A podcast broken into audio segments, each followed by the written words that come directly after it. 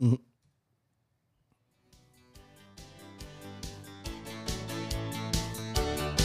Est-ce que tu connais ça, Youssef? Je sais que c'est de ma génération, mais là, je l'ai pas. Allô, allô, Monsieur l'ordinateur, dites-moi, dites-moi. Dorothée? Ouais. mon cœur Je vous appelle C'est Dorothée et c'était euh, les prémices de l'IA. Les prémices de l'intelligence artificielle Dorothée? Bah oui. Et Tu- pourquoi? Tu entends pas? Il faut que tu vois le clip et que tu écoutes les paroles. Il y avait un ordinateur, Ouais, c'est- bah, juste elle, ça. elle parle à l'ordinateur. euh, Mais dis-moi, le lien est subtil avec le sujet à venir. et, mais oui, attends. C'est arrivé hier En tout cas, j'adore. Je suis sur tous les groupes. Energy de années 80, 90, Dorothée. T'es Ouais. en mode nostalgique quand t'arrives à la quarantaine. Ouais. Soit tu regardes vers l'avant parce que c'est brillant, soit ça l'est pas et tu regardes vers l'arrière pour dire que ça va aller. En même temps, le monde ne nous laisse pas le choix. Ouais. Là, c'est certainement pas mieux après. Putain, Je sais pas si c'était mieux avant. c'est l'intro mais la plus punchy, lance. Là, normalement, il te faut un truc mélancolique. là. Il, te faut, il te faut un Françoise Hardy ou France est Ladies and gentlemen, La paix pour nous n'est pas un mot, mais un comportement. let's get ready L'être humain, en général, dans la vie réelle, Si vous voulez dire n'importe quoi, euh, il y a des gens qui n'ont pas réussi parce qu'ils ne sont pas aware. Pas possible d'entendre des conneries pareilles! Je crois qu'après avoir vu ça, on peut mourir tranquille. Tu ne le sais pas encore, mais tu es déjà mort. Start. C'est beau. je t'emmerde. Oh non Pour moi, c'est de la merde. Oh non, pas ça Ne montez pas sur vos manches comme ça. Je te crache à la gueule. Chaque semaine, Putain humour, actualité Let's go. et beaucoup de cul. Pardon, qu'est-ce que tu dis Euh, culture. Sur un malentendu, ça peut marcher. Sans filtre et sans limite. Ah, quel pied Ni figue ni raisin. All engine running. Avec Michel et Youssef. C'est de l'amitié. Et bonjour à tous, bonjour à toutes, bienvenue sur le premier podcast qui ne fait pas et ne fera pas de rediffusion, ni de best-of pendant toutes les vacances. On a essayé, mais même le réalisateur n'a pas osé couper une seconde de ces 23 épisodes de 2 heures chacun, de génie absolu, de logo verbal, de blagues épiques et de vannes magiques, de réflexions ésotériques, de sexisme justifié, de misogynie gentille et bienveillante. Euh, moi, j'aurais dit euh, des épisodes de logoré, de diarrhée verbale, pas de logoré. Tu vois que t'es avec moi. et pas et pas 23. On en a fait au moins 60, mais 23 qu'on a pu diffuser parce 23 que, diffusable. parce que le reste, on aurait eu des, des plaintes et des, des procès grâce à toi. On était deux dessus. Michel, ça va? Ça me rappelle une soirée. C'est pas possible. Ça va et toi?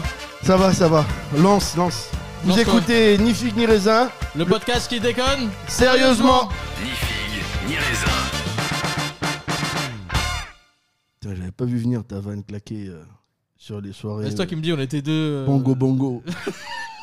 Paix, paix à son âme, il est décédé, il n'est plus des nôtres. C'est quand même Le drôle. président, de- elle. hein On on décède à 80 ans, mais avec un visage de quelqu'un de 38.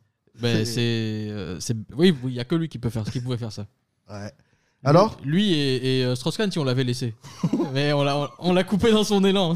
Allez, un petit jingle euh, conspiration pour commencer. Non, pas, non, pas, pas, J'ai- pas au début. J'ai renommé notre jingle conspiration, jingle préféré de Michel. Non, mais je je suis désolé si, si, si être conspirationniste, c'est avoir raison six mois à l'avance ou un an ou dix ans. Bon, excuse-moi, excuse-moi de l'être. Ouais, c'est bien, c'est bien dit. Ça va? Ça va et toi? Semaine, enfin semaine, Semaine. euh, jour, heure, comme tu veux. Moi, c'est mon, c'est mon jour aujourd'hui. On enregistre euh, euh, un jour férié. Normalement, ça se fait pas. Chez moi, en France, on travaille pas le 14 juillet. Oui, mais chez moi, euh, en Côte d'Ivoire, c'est pas férié, donc tu travailles. Non, mais ça n'a rien à voir. Et- Et si, si j'étais à l'ambassade, je travaillerais pas. Oui, mais de toute façon, de- depuis quand on fête ce truc-là? Le 14 juillet? Oui. Mais tu sais ce que c'est? Mais bien sûr que je sais ce que c'est. Mais moi, en tant que monarchiste, je ne peux pas fêter ce- ce- cette date-là. Ah, Il fait pas des vannes. Michel est vraiment monarchiste. Est-ce que tu peux expliquer qui, euh, qui est ton souverain rinrin? Mon suzerain, Non, non, Ton souverain. mon souverain. Bah oui. T'es- T'es monarchiste. Oui. Mais tu connais le roi actuel qui aurait dû être. euh, qui aurait pu je, être. je crois que c'est- c'est Louis XX, non? De Bourbon? Ouais, c'est lui. Ouais, Enfin, c'est mais il- Bourbons, mais. Mais il y a, y, a, y a. Comment on appelle ça? Macron 1 Non. qui, a- non, bloque le passage. Comment, non, y a, comment on appelle ça? Il y a, Il y a un petit palabre là, comme on dit. Il y a un Niaga sur, le, Ah, sur la succession. Ouais. Mais c'est Il y, en a qui disent que la- le successeur du trône c'est un Indien. Enfin, il est d'origine française, mais c'est un Indien. Ouais, et d'autres d'autres qui sont pour. euh, Ah, le grand remplacement, même dans ça. même dans la monarchie. Non, mais, mais déjà, le fait, tu sais, le fait de couper la tête à son roi, c'est coupe symboliquement. Un manque de respect, je trouve. Déjà, Déjà. déjà c'est un manque de respect. Donc la gifle à Macron, tu vois, c'est pas. euh, Si tu, Ça si va. tu mets en perspective, c'est pas bon. C'est un manque de respect aussi. Il faut pas le faire. C'est honteux. Mais, mais, euh, mais couper la tête du roi, tu te rends compte? En plus, le roi, c'est pas un truc élu par euh, toi et moi ou un kidam ou. ou euh, C'est élu par c'est oui, ouais, ouais, c'est Dieu. au-dessus. Ouais, il, est, il est là de droit divin. Donc, Ouais. si tu coupes la tête du roi, tu te rends compte, tu coupes ta filiation avec Dieu. Et, Ah ben, et tu as la France moderne. Ouais. Voilà, 200 ans, 300 ans plus tard, tu as ce qui. tu vois, tu- Donc tu penses que tout ça c'est. Mais attends, ils se Mais battent tout pourquoi Puisqu'il mais n'y a plus ça-. Mais je te jure que tout ça a commencé. euh, Comment ça? Les deux là, Louis Bourbon. euh, Non, je dis pas qu'ils se battent, je dis qu'il y a des gens qui sont. Enfin, après, il faut être spécialiste de. On va demander à Stéphane Bern. Il va nous expliquer qui est le, sou- qui est le, le successeur légitime. ouais, il est bon lui. Bon, en tout cas, c'est pas nous. Non, non, c'est pas nous. Mais moi je, je, je Moi, je suis rigole peut-être parce que. moi, je suis peut-être, euh, euh, successeur du roi Hiram de, Du- Ti- de Tyr. Ouais. Ouais, j'ai de parce la que- famille de Tyr. Ouais. Et puis, c'est. Ah, tu es de là-bas? Ouais, Tir, En c'est partie, quoi, en en- partie. c'est quoi en arabe, tir? Tyr, sourd. Ouais. Sort en hébreu. Mais il y avait des. Je dirais, il y avait des. Enfin, des Il vous y, a- là il y avait des, il y avait des rois là-bas. des- ouais. Non, mais vous qui. Les associateurs là, il y en avait des chez. Il y a des chez vous ou chez nous? Comment les associateurs? Eh bah, des- ah, Voilà, je vais dire le gros mot. Des chrétiens. Oh Il y avait, il y a des chrétiens. hein. Ben, Tu sais que Allez, Avant- je te tends la perche. avant l'invasion barbare de, de l'islam, il y avait, euh, il y avait même pas de chrétiens, il y avait que des, d'une religion assez bizarre, hein, la religion des Phéniciens, Euh, assez mais très intéressante à étudier, très proche de, de la religion égyptienne et, et à la fois euh, proche des, des rites chaldéens et tout ça. C'est très intéressant. Ouais, mais ça fera peut-être euh, dans un autre podcast. Dans un autre podcast, ouais. Mais en tout cas, je veux dire, moi, j'aurais pu être roi dans un- dans d'autres contrées, quoi, mais pas euh, en France. Mais est-ce que c'est vrai que Jésus euh, Christ Mhm. s'est fait agresser par des racailles de banlieue au sud Liban?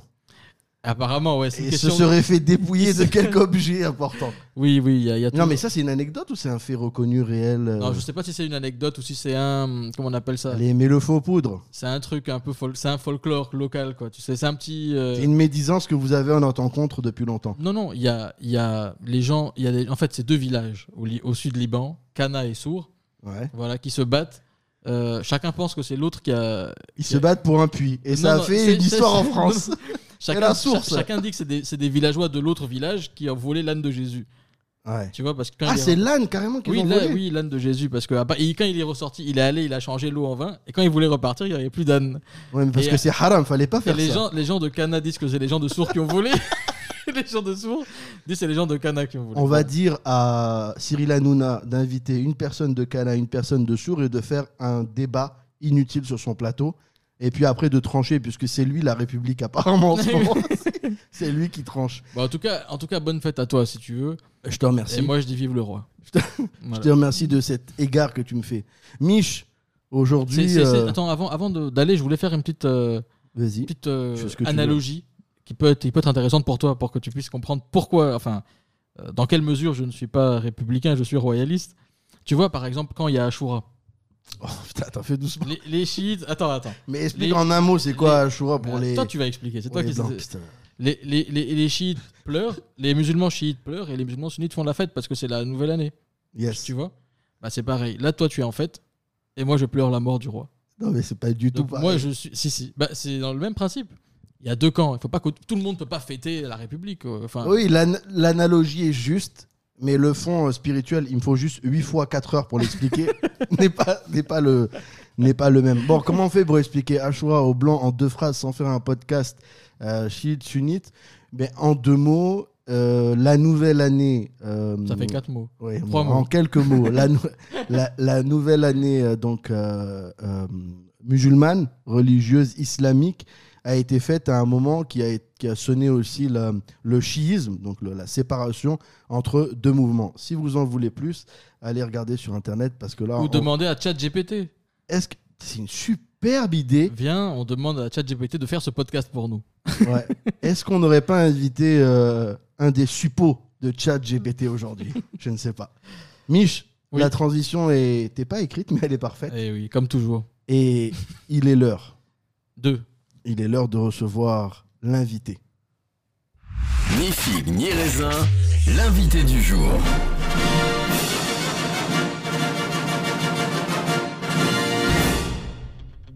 Aujourd'hui, on reçoit un spécialiste de l'intelligence artificielle. Alumni HEC Paris et Harvard Business School. Ingénieur grandes écoles, doctorant en PhD, dont les sujets de recherche tournent autour de l'utilisation de l'intelligence artificielle. Accessoirement, un grand sportif euh, qui m'a éprouvé et épuisé Et beau Et gosse, qui- beau gosse aussi, tu et pas qui n'a pas encore été éprouvé et épuisé. Un ami, un grand frère, un, un homme, un homme juste, pour parler simplement, un homme juste, un homme de savoir, qui ne reste jamais sur ses acquis et qui m'a un jour dit une phrase, il m'en a dit plusieurs, il m'en a dit plusieurs, mais j'en ai retenu qu'une, c'est life Is live. long La, la, la, learning. la, la. Je l'ai bien dit Life long. Apprends toujours quoi. En français, il m'a dit Ah, tu comprends pas anglais. Apprends toujours. Reste toujours en train d'apprendre.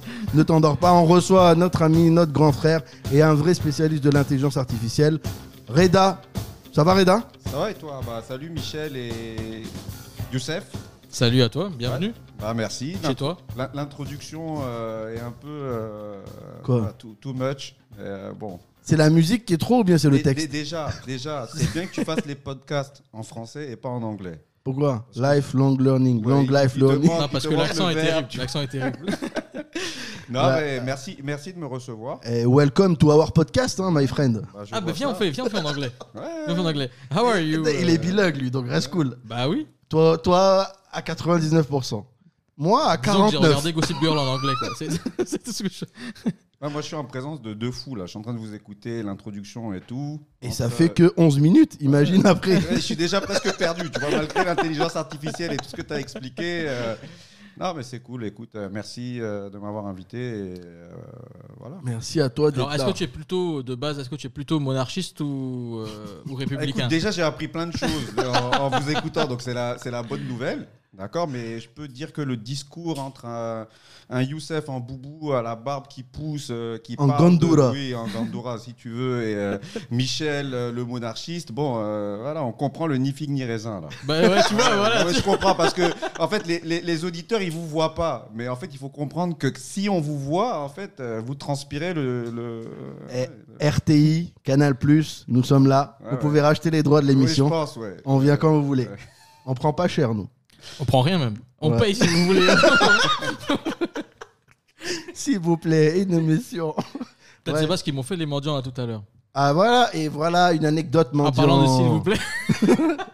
C'était un s'il vous plaît roumain, mais toi tu as eu un mendiant local. Bah oui, oui, parce que tu sais, en arrivant, puisqu'on est dans l'hyper-émergence en Côte d'Ivoire, chaque fois que tu veux prendre une route, Ouais. il y a des sens interdits qui changent des sens, des, des nouvelles routes, des anciens. Enfin, tu sais plus où, tu sais plus où, où, euh, quel chemin prendre. Et donc, je suis tombé sur un feu particulier, un feu rouge qui dure, enfin, feu rouge, le rouge il dure Ouais. 5 minutes et le feu vert dure en vrai 3 secondes. 3 ou 3 3. Moi je connais un 99 versus 7. à Non, non, non, non, mais franchement, 3 j'ai pas encore eu. 3. Alors, je, suppose que c'est le feu qui déconnait, mais tout le monde s'est mis à respecter ce feu-là qui dure 3 secondes. Donc, c'est ce qui expliquait euh, euh, mon retard. Et aussi, et, et aussi le fait que j'ai été attaqué par une horde de mendiants. Arrête à chaque fois de parler d'eux comme ça. ça mais fait- non, mais man, tu sais, il y a une éthique. Il faut avoir une éthique, même quand tu es mendiant. J'étais en train de manger du pain que j'ai acheté. Et évidemment, c'est là où ils viennent. Ah ouais, du pain, oui, bah, j'en ai. tu vois, bien- tu, Je tu suis vois un bien homme- que j'en ai. Je suis un homme dur et de droite et je partage pas tout, mais là quand même c'est un peu hardcore. Ouais, tu, tu comprends, tu comprends 1789. Tu vois C'est hard là. Ah, Oui. On Non, mais en partage plus- mais, pas trop. En plus, en, plus, en plus, ce que les gens ne savent pas, c'est que lui, Louis XVI était, était très bon envers le peuple et que il y a une phrase de Marie-Antoinette là qui a été euh, qui a été très mal interprétée, très mal comprise. Mal, franchement, ça c'est ça c'est vraiment un scandale ce- cette euh, comment on appelle ça? Cette euh, exécution du roi. C'est vraiment un scandale. Mais mais peut-être moins que, que des mendiants qui ils voient bien que tu manges. Donc ils viennent te demander du pain. Évidemment, tu en as et tu donnes tout parce que tu as peur de te faire. Mais Jésus n'a-t-il pas dit de partager et pas de tout donner? Ouais, mais lui il multiplie avant. Ouais, c'est vrai. Moi, j'en avais qu'un. J'ai donné mon pain. Voilà. Et donc il y a plus rien. Il n'y a plus rien. Plus de pain. Ça, je me suis dit, en coupant mes cheveux, ils vont pas me reconnaître, ils m'ont reconnu. man. Mon fils m'a pas reconnu, Mec. mais eux, ils m'ont reconnu, man. Les gardiens, les gardiens et, et les mendiants et tous ceux qui vivent ou travaillent Ils dans sont la rue, mais c'est pas physionomiste, ils connaissent ta voiture, ta plaque, l'heure Ah à laquelle tu viens, ils, ils connaissent tout, c'est normal. C'est, ils sont là euh, 10 heures, 8 heures, 10 heures par jour, c'est normal. Donc du coup, tu te plains de quoi? D'avoir nourri. En fait, le peu, Non, de, je me plains pas, je me, le plains, peu- je me plains pas, au contraire. Je le me- peu de. Hassanet que tu as gagné, tu viens de les perdre. Euh, Magnifique. On a déjà parlé. Du, Allez, on a déjà trois parlé, bons points. On a déjà parlé du système de Ponzi des Hassanettes. L'avoir dit moins 3 sans être plein, moins 20. Et là, il y a plus- il reste plus rien. Tu es déficitaire ce matin. Ouais. Quelle bonne action vas-tu faire pour pouvoir rattraper tout ça? Non, c'est pas grave, j'en ai mis quelques-unes. J'ai mis quelques Hassanettes en, en dépôt, tu sais, en- sur un compte bloqué. Donc Ouais. Ça fait des intérêts tout seul chaque Est-ce année. que ça marche comme ça? Je crois, je crois. Je pense pas. Est-ce que vous avez le système de Hassanet, vous autres les associateurs? Euh, mais oui, on, a- on en a parlé la dernière fois. Ça, s'app- ça s'appelait des indulgences. Avant, c'était Ah, oui. payant. Maintenant, c'est gratuit. c'est financé. C'est vrai, c'est vrai, on en parlait. Ouais. Mais les indulgences, c'est pas des Hassanet. Les indulgences, Oui. c'est c'est un papier écrit par un charlatan Non, en qui fait, est chrétien qui te c'est- dit c'est- tu iras au C'est ce paradis. qui annule tes, tes, te- te- qui comble ton solde. Quand tu as un solde négatif, tu payes une indulgence, ça remonte à zéro. En fait, Ah. c'est le découvert. Ah oui, d'accord. Découvert autorisé. Donc c'est une société de recouvrement. Voilà, c'est c'est- c'est exactement. Ah, pas mal. c'est bien pensé, hein, ouais. ces trucs-là. C'est- Et c'était avant euh, l'ère moderne du capitalisme moderne. Oui. Comme quoi, on ne fait que réinventer les choses, c'était déjà fait là. que- on ne fait que réinventer. Et euh, l'intelligence artificielle ne fait que réinventer. Magnifique transition. Démerde-toi Reda, avec est-ce ça, que- est-ce que Reda. tu- Reda, est-ce que tu peux nous dire qu'est-ce que l'intelligence C'est une interview de haut vol, hein. tout est écrit. fais gaffe. réinventé Ouais, ouais, je, je- je vois ça, je vois ça. En fait, on va, on va essayer d'appliquer justement euh, les, les concepts de l'intelligence artificielle Allez. pour vous remplacer tous les deux. et faire un podcast un peu plus précis, là, parce que ça parle dans tous les sens. Alors hein. ce serait plus juste, plus organisé, plus structuré, Mais Ouais. moins drôle. mais moins drôle. Ouais. Et je pense que les gens payent, enfin ils payent pas, mais où ils payent les, les gens écoutent. Attends, tu reçois de l'argent pour- Non non, Hey, moi, non non non non, non, je tu- reçois rien. T'es vendu moins cher. Les gens me payent. Non, c'est pas payant parce que justement, c'est c'est le principe de la liberté absolue. On est comme une ça. radio pirate ça. à l'ancienne jusqu'à ce qu'on atteigne les 10 000 auditeurs. Et là, on deviendra un peu plus capitaliste. jusqu'à ce que le capitalisme nous tente. Pour l'instant, on nous a pas présenté les trucs intéressants. Ça, C'est pas. un- Mais en- vrai, au-delà du fait qu'on est. il y a un, un- un truc de shawarma qui a voulu nous, qu'on- nous, nous sponsoriser. On a dit non, on va pas quand même être. Non, Sharma, ça colle pas. Ouais, Et puis en plus, ça pas. faisait trop communautariste. Ouais. On a besoin d'un truc, euh, un genre fusion, euh, tu vois, un ça, restaurant genre un rest- fusion, Un resto fusion, ouais. genre euh, Thai Chili, tu vois. Mm, Ça, c'est across the world, tu vois, ça, ça, c'est ça. transcende les frontières. C'est mieux qu'un shawarma simple ou, euh, ou une, euh, je sais pas, tu vois, un truc. Ou un euh, dojo qui fait du krav maga et de l'aïkido en même temps. Et là, on peut. Allez, c'est bon, sujet suivant. Il m'a saoulé. Alors, on s'est dit, on veut recevoir des gens qui sont instruits. Contrairement aux chaînes télé habituelles, on veut recevoir des vrais experts. On veut recevoir- c'est- c'est- en fait, c'est Qui soient à la fois nos amis et des experts, pas juste nos amis, ouais. co- comme, comme ils font souvent. C'est vrai, hein Ouais. Il y en a qui reçoivent des amis et puis ils leur demandent eh, Vas-y, euh, quelle expertise t'as qu'on pourrait mettre en avant? Ben, Est-ce que, nous, sur, on- est-ce que sur LinkedIn, euh, on t'a validé cette expertise-là? Ouais. quoi Il suffit Vas-y, que- vas-y, on va le faire, vas-y. Est-ce on va tous cliquer sur oui. Et nous, on a un ami qui est notre invité aujourd'hui, qui est Reda, et qui est expert euh, euh, de En la matière. en la matière, en intelligence artificielle. Je dirais pas avant d'être un ami d'un point de vue chronologique, puisqu'on le connaissait avant qu'il en soit expert, mais euh, qui est euh, complètement légitime, puisque Reda, tu, ton PhD, c'est c'est sur l'intelligence artificielle, c'est ça? En fait, si tu veux, euh, bon, expert, euh, c'est très facile de dire euh, expert. Disons que en fait, je suis quand même très impliqué dans le, dans le domaine, puisqu'il y a 4 ans, j'ai démarré un, un- un PhD euh, aux États-Unis, donc à Case Western. Et avant que ça soit à la mode, j'étais euh, vraiment intéressé par tout ce qui tournait autour euh, de, l'intelligence artificielle. Et mon sujet de, prédilection, donc mes recherches, euh, cherchent à adresser le problème qu'ont tous les entrepreneurs pour construire en fait des, équipes qui gagnent. Et mon domaine d'expertise, c'est comment l'intelligence artificielle peut capitaliser sur les compétences cognitives et psychologiques des individus pour construire des équipes qui gagnent et prédire leurs performances. Donc, grosso modo, euh, aujourd'hui, en tant qu'entrepreneur, Ouais. tu fais du recrutement, Mhm. c'est comme Ouais. jouer à pile ou face. Tu peux faire toutes les interviews de la planète, Ouais. te dire que cette personne va correspondre à euh, l'individu que tu cherches pour performer, avoir un avis favorable et trois mois plus tard te rendre compte que tu t'es trompé. Et en fait, les statistiques montrent que c'est comme jouer à pile ou face. Tu as 50% de chances de te planter parce que tu es biaisé. Mhm. Tu es biaisé par beaucoup de choses dont on pourrait discuter. Et donc, c'est c'est un sujet qui m'avait intéressé. Et j'ai cherché à comprendre un individu, est-ce qu'en lui faisant passer des tests et en trouvant exactement les paramètres à tester, je pouvais prédire la performance qu'il aurait dans l'entreprise. Mhm. Et à partir de là, est-ce que l'intelligence artificielle pourrait me permettre de pouvoir en fait carrément donner une prédiction? Et donc j'ai tourné autour de ça. Et donc c'est sur ce thème-là que j'ai axé mes recherches. J'ai écrit plusieurs papiers. Donc euh, après ça tourne autour. C'est pas uniquement donc il y a le côté euh, euh, on va dire personnalité, test de personnalité, les capacités cognitives, psychologiques. Tu as tout ce qui est autour de l'intelligence artificielle. Et ensuite il y a tout ce qui a trait à la prédiction. C'est-à-dire comment tu prédis. Ouais. Et ça, ça, ça, ça soulève énormément aussi de problématiques d'éthique. Donc, est-ce que c'est éthique de confier l'avenir d'un individu à une intelligence artificielle? Mhm. Est-ce qu'on peut être sûr que la prédiction, elle est bonne? Comment on fait pour prendre les sets de data? Donc, c'est vraiment autour de ça que euh, j'ai bossé les quatre dernières années. Je suis à la fin donc, du, du, du- du parcours. Et euh, voilà, donc d'ici l'année prochaine, normalement, j'aurai terminé tout ça. Donc quand tu parles d'expertise, on va dire que je suis vraiment très euh, au fait de tout ce qui tourne autour de, de, de- de l'intelligence artificielle et que ça a toujours été quelque chose qui me, qui me passionnait. Alors, est-ce que, avant, avant de rentrer, parce que pour le coup, j'ai vraiment des questions sérieuses et très, Ouais. et, et je pense très intéressantes. Mais avant, j'aimerais dire une connerie. Mais avant, je voudrais dire- Tu peux Alors- dire toutes les conneries que Alors, tu tu, veux. es, tu es doctorant à Harvard, c'est ça? Non, c'est à Case Western. En fait, moi, je suis alumni d'Harvard et d'HEC Paris. Donc, en fait, mon parcours à la base, euh, mon parcours personnel, bon, je ne sais pas si ça intéresse les auditeurs, mais c'est pour donner le contexte. Moi, je suis ingénieur à la base de, de- de formation. Donc, j'ai fait des classes préparatoires scientifiques. euh, j'ai fait une école d'ingénieur.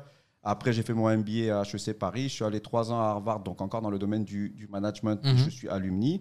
Et quand j'ai voulu, en fait, faire euh, mon, mon- mon PhD, le- le- le- l'université en fait où euh, il y a énormément de, de- de chercheurs et de sachants dans le domaine de l'intelligence artificielle, c'est Case Western Reserve University. Donc c'est là-bas que je fais mon, mon, mon PhD. Pardon, c'est où? C'est à Cleveland. Ok. Ok. et by the way, je suis censé être résident aux États-Unis, mais en fait, compte Mais on est aux États-Unis là ouais, on est on, aux a un États-Unis. VPN, on a un VPN. Je suis pas sûr qu'on accepte. Je suis pas sûr qu'on accepte les gens en boubou et à barbe. Gandura. Ouais, ouais. Gandura. Et donc, à, à la base, là-bas, il y a vraiment une expertise dans le domaine de l'intelligence artificielle. Parce que le principe, en fait, d'un doctorat, c'est que tu as besoin de collecter des données. Ouais. Tu as besoin, en fait, de- de- de- d'aller collecter des données puisque ta recherche se base sur des données. Et en fait, dans cette ville, il y a Cleveland Clinics qui investit massivement dans l'intelligence artificielle. Donc, j'ai accès à énormément de data, de données. Ensuite, mon comité scientifique, j'ai des personnes de Harvard Mhm. qui sont dans mon comité scientifique, plus des personnes de Case Western, puisque j'ai essayé de garder le lien, euh, en sachant que moi, euh, tout ce que je fais donc, sur ces, ces, euh, ces- ces- recherches, je le fais non pas dans un cadre uniquement universitaire. À la base, je suis entrepreneur. Et donc, ce que j'ai investi depuis 4 ans, j'ai toujours voulu garder quelque chose qui reste en lien avec euh, des investissements potentiels. Mais ça, c'est très important de le dire parce que dans toute la présentation, euh, on, a, omis, euh, peut-être volontairement, mais en fait, c'est- intéressant de le préciser. Tu es d'abord donc entrepreneur et dirigeant d'une société de matériel informatique, en gros.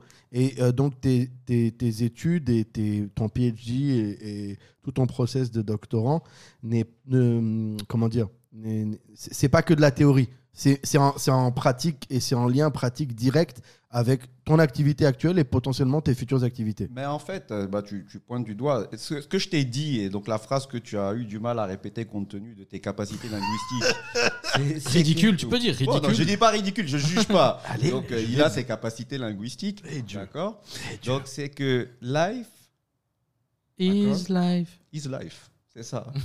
ok Donc c'est que la vie est un éternel apprentissage. Long life learning, que j'avais dit un peu ça. rapidement sous le coup de l'émotion. Voilà, c'est exactement ça.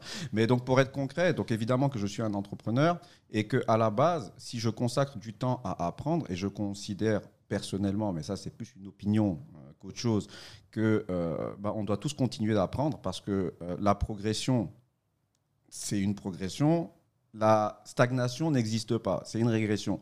Donc, si je Ah veux- ouais. bah oui, ça Mais n'existe alors, pas. excuse-moi de t'interrompre, Breda, Ouais. mais ça, c'est pas une opinion. Ouais. C'est les neurosciences l'ont prouvé. Ouais. Donc, euh, c'est c'est même une vérité, tu peux le dire. Excuse-moi, il a excuse-moi, Youssef. Je pense que tu es, tu es déjà tu as un niveau en langue ridicule Et, et en quoi Et c'est quoi là? En neurosciences et maintenant? en neurosciences. Alors là, euh, alors, tu- euh, déjà, tu n'étais pas à Berkane à la base, mais là, euh, bon. Ah, Mais c'est- pardon, ne mélange Mais- pas mais- Aberkan final- et Oussama avec Mais Reda. finalement, mais finalement, mais finalement, c'est très logique parce que effectivement, soit tu progresses, soit tu régresses. Et même quand tu prends une courbe, tu vois, la, la courbe qui te dit que tu stagnes, en fait, c'est une lente D'accord? Et donc, pour moi, dans tout ce que j'ai toujours essayé de faire, c'est. Je considère qu'il faut toujours se, euh, continuer à être dans un cycle où tu apprends. Euh, et pour pouvoir utiliser mon temps à bon escient, j'essaye d'apprendre quelque chose qui va me servir. Et donc, tout ce que j'ai fait comme euh, étude, tu vois, les, gars, ils y disent oui, que j'aime trop le papier. C'est quelque chose qu'on me répète souvent en, Côte d'Ivoire. Mais en fait, ce qu'il faut comprendre, c'est que ce que je fais et le temps que je donne, je le donne parce que, un, j'aime ça. Alors, effectivement, j'aime euh, apprendre, j'aime partager. By the way, tu sais qu'il y a toute une partie aussi où je, je partage Oui, bien sûr. les, les- les- les- les- les connaissances. Euh, vu que je suis, euh, hier, ça a été annoncé, j'ai même pris là une direction d'un programme MBA, etc. Bon, on va pas parler de cette partie-là, mais c'est pour dire que j'aime partager, d'accord? Mais au-delà de ça, euh, je suis intimement convaincu, et dans le secteur dans lequel j'évolue, qui est dans le secteur des technologies, et, et- et dont on pourra discuter, parce que ce secteur des technologies, aujourd'hui, il est en train de disrupter toutes les industries, y compris les industries qui se disent en fait euh, old school. Oui, qui tu- tu- tu pas peux- touchés par ça, qui bah, pensent qu'elles sont pas touchées par ça. Soi-disant. Ouais. Et en fait, il y a des études qui montrent que, euh, bah, écoute, il va, C'est falloir peut-être se, les premières impactées. il va falloir se réveiller. Et donc, du coup, euh, ces sujets-là, euh, si tu ne te euh, mets pas avec des experts qui sont capables de t'expliquer et que tu es dans le monde de l'entrepreneuriat, tu auras en fait euh, un cycle de retard. Et au moment où tu voudras investir, ça sera déjà trop tard. D'accord Ouais. Et donc, c'est pour ça que, si tu veux, quand tu regardes un peu le, le- le parcours donc d'entrepreneur, moi j'ai démarré à 23 ans d'entrepreneuriat, donc on, on a dit qu'on n'allait pas trop discuter de ça, mais l'idée c'est de dire quoi? C'est que quand Non, tu mais on peut, on peut. Ouais, mais quand tu discutes à un moment donné, euh, euh, tu démarres à 20 21 ans, 22 ans dans l'entrepreneuriat, tu démarres avec une idée, Ouais. tu n'as pas nécessairement les connaissances. D'accord? Tu Oui. n'as pas les connaissances. La chose qui est importante, c'est de te rendre compte que tu ne sais pas. Parce que le souci, c'est de se dire qu'on sait, alors qu'en fait, tu ne sais pas. À partir du moment où tu as l'ouverture d'esprit et en même temps l'assertivité, tu te rends compte qu'il va falloir compléter ta formation avec des choses qui te manquent. Et c'est là où j'ai décidé d'aller faire ce MBA à HEC Paris. Après, j'ai estimé que j'étais en phase d'hypercroissance, qu'il me manquait un réseau dans le domaine, dans, le secteur aux États-Unis, en Asie. Donc, j'ai cherché, j'ai été pris à Harvard, j'ai continué dessus. Et- et lorsque maintenant j'ai vu que les produits de commodité, donc l'industrie dans laquelle j'étais, était en train vraiment de- de- de- de- d'aller vers vraiment une révolution avec une accélération de, la disruption technologique, c'est là où je me suis dit, il va falloir que j'aille faire un PhD. D'accord? Oui. Et donc, le PhD que je fais, c'est un PhD donc aux États-Unis, c'est appelé Scholar Practitioner. Ça veut dire que on te donne en même temps les connaissances académiques et universitaires dont tu as besoin pour enseigner, parce que c'est un PhD, donc tu, tu publies des recherches qui sont scientifiques, Mhm. d'accord Mais en même temps, tu adresses des véritables problèmes que les entrepreneurs ont. Donc c'est dans les deux sens. Mais oui, parce que en fait, le malheur de tout ça, c'est que c'est comme dans les choses dont vous discutiez tout à l'heure, tu as quand même des expertises. Et dans le monde universitaire, il y a des vraies recherches qui sont faites. Ce qui se passe, c'est que ces recherches ne sont pas diffusées au sein des entreprises. Donc là où on en a besoin finalement. Là où on en a besoin, parce que tout simplement, les deux Mhm. entités n'ont pas le même langage. Donc le doctorant, c'est celui qui doit faire le, Pas le tous les entre- doctorants. Ah. Le type de doctorat que moi je fais, c'est ça. C'est un doctorat, en fait, qui est, si tu veux, adressé aux gens qui, qui, qui ont pour mission, quelque part, de faire la jonction entre le monde académique Ouais. et le monde de l'entrepreneuriat. En tout cas, c'est très utile. Et puis Ouais, surtout, ça a l'air beaucoup plus concret que, tu sais, quand on se dit, ouais, PhD, en fait, euh, c'est souvent un PhD, on va avoir un truc en philo ou un truc en sciences sociales où on aura du mal à l'imaginer, à imaginer à quoi ça lui a servi, à part à, à la personne, à, à part à réfléchir plus et à philosopher plus. Là, ça a l'air plus concret déjà. Mais, mais ça s'explique parce que, en fait, si tu veux, normalement, un doctorant, un PhD, il, il démarre euh, à 21 ans, 22 ans. Et il, démarre, il démarre sa carrière à l'université. D'accord? Donc généralement, je dis bien généralement, quelqu'un qui va avoir un doctorat n'a jamais travaillé dans le monde de l'entreprise. Donc il lui manque un élément Bah, quelque il part. lui manque le réel. Ouais. L'expérience. Tout à Bah, fait et- vrai. Moi, tous mes profs à la fac, ils, ils étaient, euh, ils étaient tous les doctorants. C'était des doctorants qui étaient profs de TD. Mais au final, ils n'étaient pas sortis du, ils n'étaient pas allés sur le terrain, quoi. Et donc, quelque part, quand tu parles après un entrepreneur et que tu n'as jamais été en fait dans le monde de l'entrepreneuriat, quelle crédibilité tu peux avoir à la fin de la journée Il va se dire, ok, c'est un sachant, mais il n'est pas en mesure de venir m'expliquer comment je dois travailler parce qu'il n'a pas vécu mes propres réalités. Un peu comme ceux qui en politique ont fait de la politique depuis leurs 19-20 ans et n'ont jamais travaillé ou souffert de- des problématiques Oui. qu'ils défendent ou qu'ils attaquent. Bon, ça c'est un autre sujet. Ouais, c'est un autre sujet parce que là, il y a- il y, a le problème de la reproduction des classes. Et, et- non, c'est vrai. Il y a le problème de, et puis de, de, de- de la cooptation de l'entre-soi. Ouais.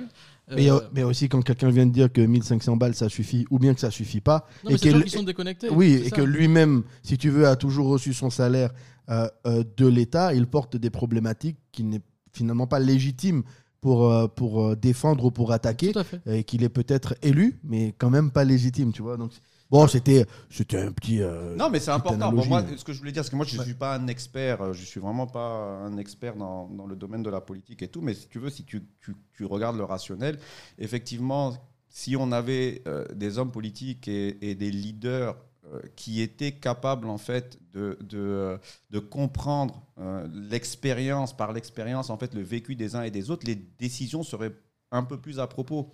Et tu vois, si on veut revenir chez nous en Afrique, on va pas discuter de politique, mais je dis souvent, si on avait des technocrates, Ouais. ok, euh, qui ont réellement euh, la compréhension de tous les mécanismes, etc., euh, on résoudrait d'énormes problèmes et on adresserait des vraies opportunités sur nos territoires. Le souci, c'est qu'après, dans la politique, pour être élu, il faut faire partie d'un parti. En tout cas, ici, c'est absolument indispensable. c'est absolument Non, indispensable. mais c'est partout. Oui, mais quand tu regardes en Europe, en France et tout, tu vois, euh, aujourd'hui, si tu veux, il y a quand même des gens qui sont positionnés, comme il l'a dit, euh, parce qu'ils font partie d'un parti, parce qu'ils sont soutenus, parce qu'il y a une base ouais. de votants, etc. Bon, je suis vraiment pas un expert du domaine, mais c'est toujours la même chose. Bah, le PhD, en fait, euh, aujourd'hui, si tu veux, si tu fais un PhD de scholar practitioner, L'avantage, c'est que si tu veux, c'est concret. Et moi, ça correspond à ma personnalité parce que autant j'aime partager, autant j'aime partager de manière pragmatique. Tu vois, donc euh, même les, lorsque je- j'enseigne et que je partage, j'essaye toujours de transmettre en fait le contenu académique. Pour moi, c'est extrêmement important parce que tu le disais tout à l'heure avec Michel, il y a beaucoup de gens qui sont coach, euh, prof de ceci, prof de cela, et à la fin de la journée, ils t'enseignent des opinions. Ouais. Ok Mais les opinions Ah n'engagent oui, que même. Mais moi, j'en peux plus, ça. J'en peux plus. On en parle souvent dans ce podcast. J'en peux plus des gens qui veulent t'apprendre quelque Tout le monde veut t'apprendre quelque chose. C'est ça. Et t'apprendre quelque chose, ah, si au moins il y avait, tu sais, c'est rare, c'est vraiment rare d'être, tu sais, quand quelqu'un parle, euh, de sentir que le gars, il maîtrise son sujet, ou alors, il, il- en tout cas, il en parle avec la- une vraie connaissance, et que c'est pas juste, euh, comme tu dis, de l'opinion, de, des appels d'air, quoi, de trucs comme ça. Et franchement, honnêtement, 95% des, des, des youtubeurs, des gars que tu vois sur des, sur des réseaux, que ce soit sur LinkedIn, YouTube, etc., des gars qui font des, des, Ah, des- tout- des conférences, c'est des gars qui vendent de l'air, ils te, ils te bullshit, ils te, ils te mystifient avec quelques termes techniques, mais quand tu regardes dans le fond, c'est vide. Conférence encore, C'est ah, Et ça, alors ça, c'est peut-être plus. euh, c'est peut-être plus. Je, je- là, tu, là, tu maîtrises beaucoup mieux le sujet que nous, mais c'est peut-être plus euh, la mentalité francophone dans des grandes écoles d'apprendre à bien parler de choses qu'on ne connaît pas. C'est une phrase qui est assez connue. Les gens, euh, plutôt que plutôt que, de maîtriser dans, dans le sujet dans la profondeur, quoi. Euh, alors nous, on est peut-être, on fait face à ça, mais même je trouve que même du côté anglophone, euh, il y a beaucoup de gens qui, qui alors, ils sont plus du côté, dans, plus dans l'expérimentation, donc il va y avoir plus de retour du réel, plus ils racontent, c'est des storytellers, ils vont te raconter des histoires, et ça va t'intéresser, ça va, tu vas t'identifier, machin. Alors, est-ce que pour autant c'est plus euh, porteur de sens ou de quelque chose? Je sais pas, mais euh, c'est, disons, c'est déjà plus un- un- entertaining. euh, divertissant. Mais- mais en Excuse- fait, Excuse-moi, ouais. on parle entre anglophones. Toi, tu peux Youssef, pas- t'es pas concerné. non, mais, mais- mais- mais Entertaining, de toutes les façons. Divertissant hein, pour vous autres, euh, les cancrelats. euh, ouais, ouais, c'est ça. Moi, j'ai une question à deux balles. Je J'oublie pas, je devais la poser depuis, mais je te laisse, je te laisse développer. tu sais, il y a Charles Deming qui a dit OK, In God we trust, anything else is just an opinion. OK? À part Dieu, il n'y a que les datas qui comptent. Il n'y a que les données qui comptent. En fait, le principe, c'est quoi? Le principe, c'est que si tu demandes l'avis de quelqu'un, qui qu'il soit, il te donnera toujours une réponse. Ouais. D'accord? Et toi qui aimes les anecdotes, la dernière fois, je courais, puisque tu parlais de mes performances sportives. Donc, je ne suis pas un grand sportif. On connaît d'autres grands sportifs, mais j'aime bien le sport. Ok. La dernière fois, je courais et j'étais crevé. Ça faisait 15 km que je courais. J'arrive, je vois des policiers et je leur dis euh, S'il vous plaît, euh, c'est dans quelle direction que je dois partir euh, pour trouver l'entrée du pont? Parce que je voulais passer par le pont. Ouais. Les trois en même temps, ils m'ont dit Tu continues tout droit, tu prends à gauche. Bah, pour moi, ce sont des policiers, ils m'ont donné une réponse. Ouais. J'ai couru. Et puis, tu as un taux de 100% de. 2 km 5 plus tard, je vois un fou qui était assis. euh, truc, j'ai- c'était un fou, un, un fou, tu vois. Alors, euh, ju- ju- juste Ouais, ici, pour- pour i- le- ici, quand on dit un fou, très souvent, en fait, c'est- c'est quelqu'un qui est drogué, qui est errant. Oui, oui, un, un- un- un individu. euh, Oui, non, non, c'est Oui. c'est juste pour Et donc, expliquer. et Pas donc- qu'un chien. Eh ben, le fou, le fou, le fou, T'as mieux renseigné. je lui ai reposé la question, d'accord Et le fou, il m'a dit, mais écoute, euh, il faut que tu retournes derrière, à la station. La station, c'était là où il y avait les trois policiers, et tu prends à droite.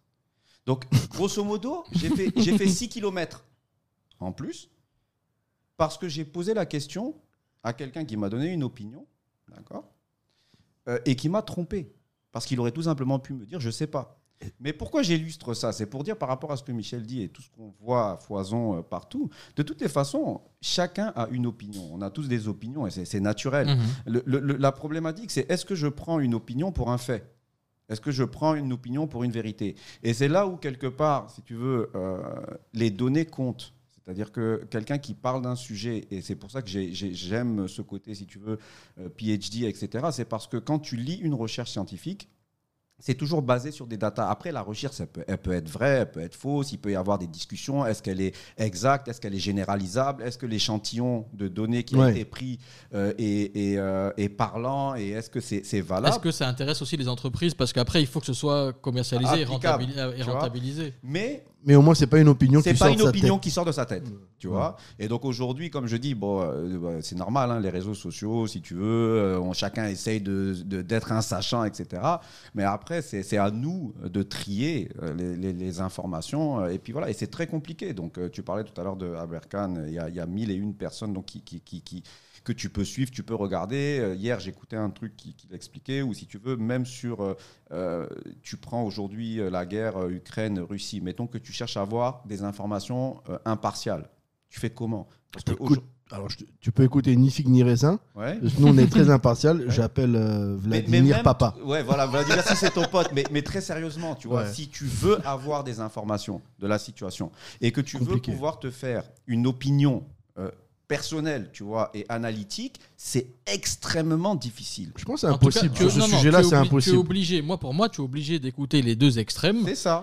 euh, les deux voix opposées. Et encore. Et non, non, mais tu auras, tu auras des trucs qui se recoupent. Et là, après, la science arrive où tu peux faire des recoupements et dire, attends, là, si les deux le disent, euh, Ouais, il y a de fortes chances que ce soit vrai, tu vois. Mais, bon, mais ça, trompe, ça, va quand même tromper euh, la majorité des gens, puisque personne n'a le temps d'aller faire ces Tout, rapprochements. tout le monde ouais. est biaisé. Ouais, C'est-à-dire c'est que, en fait, tu vas lire, év- évidemment, la presse russe, elle est biaisée, il y a de la propagande. Absolument. Tu vas lire la presse européenne, il y a de la propagande. Pareil. Tu vas aller en euh, la presse indienne, mais, mais en fait, il faut. Elle est parti pris d'une Oui, certaine mais manière. à la fin, si tu veux, tu, tu- ça te demande un travail complètement euh, euh, chronophage pour avoir une information. Ouais. Et donc, ce que je veux dire par là, c'est que c'est toujours, si tu veux, euh, cette- plus ça va aujourd'hui, plus trier l'information, savoir ce qui est vrai, ce qui n'est pas vrai, c'est- difficile.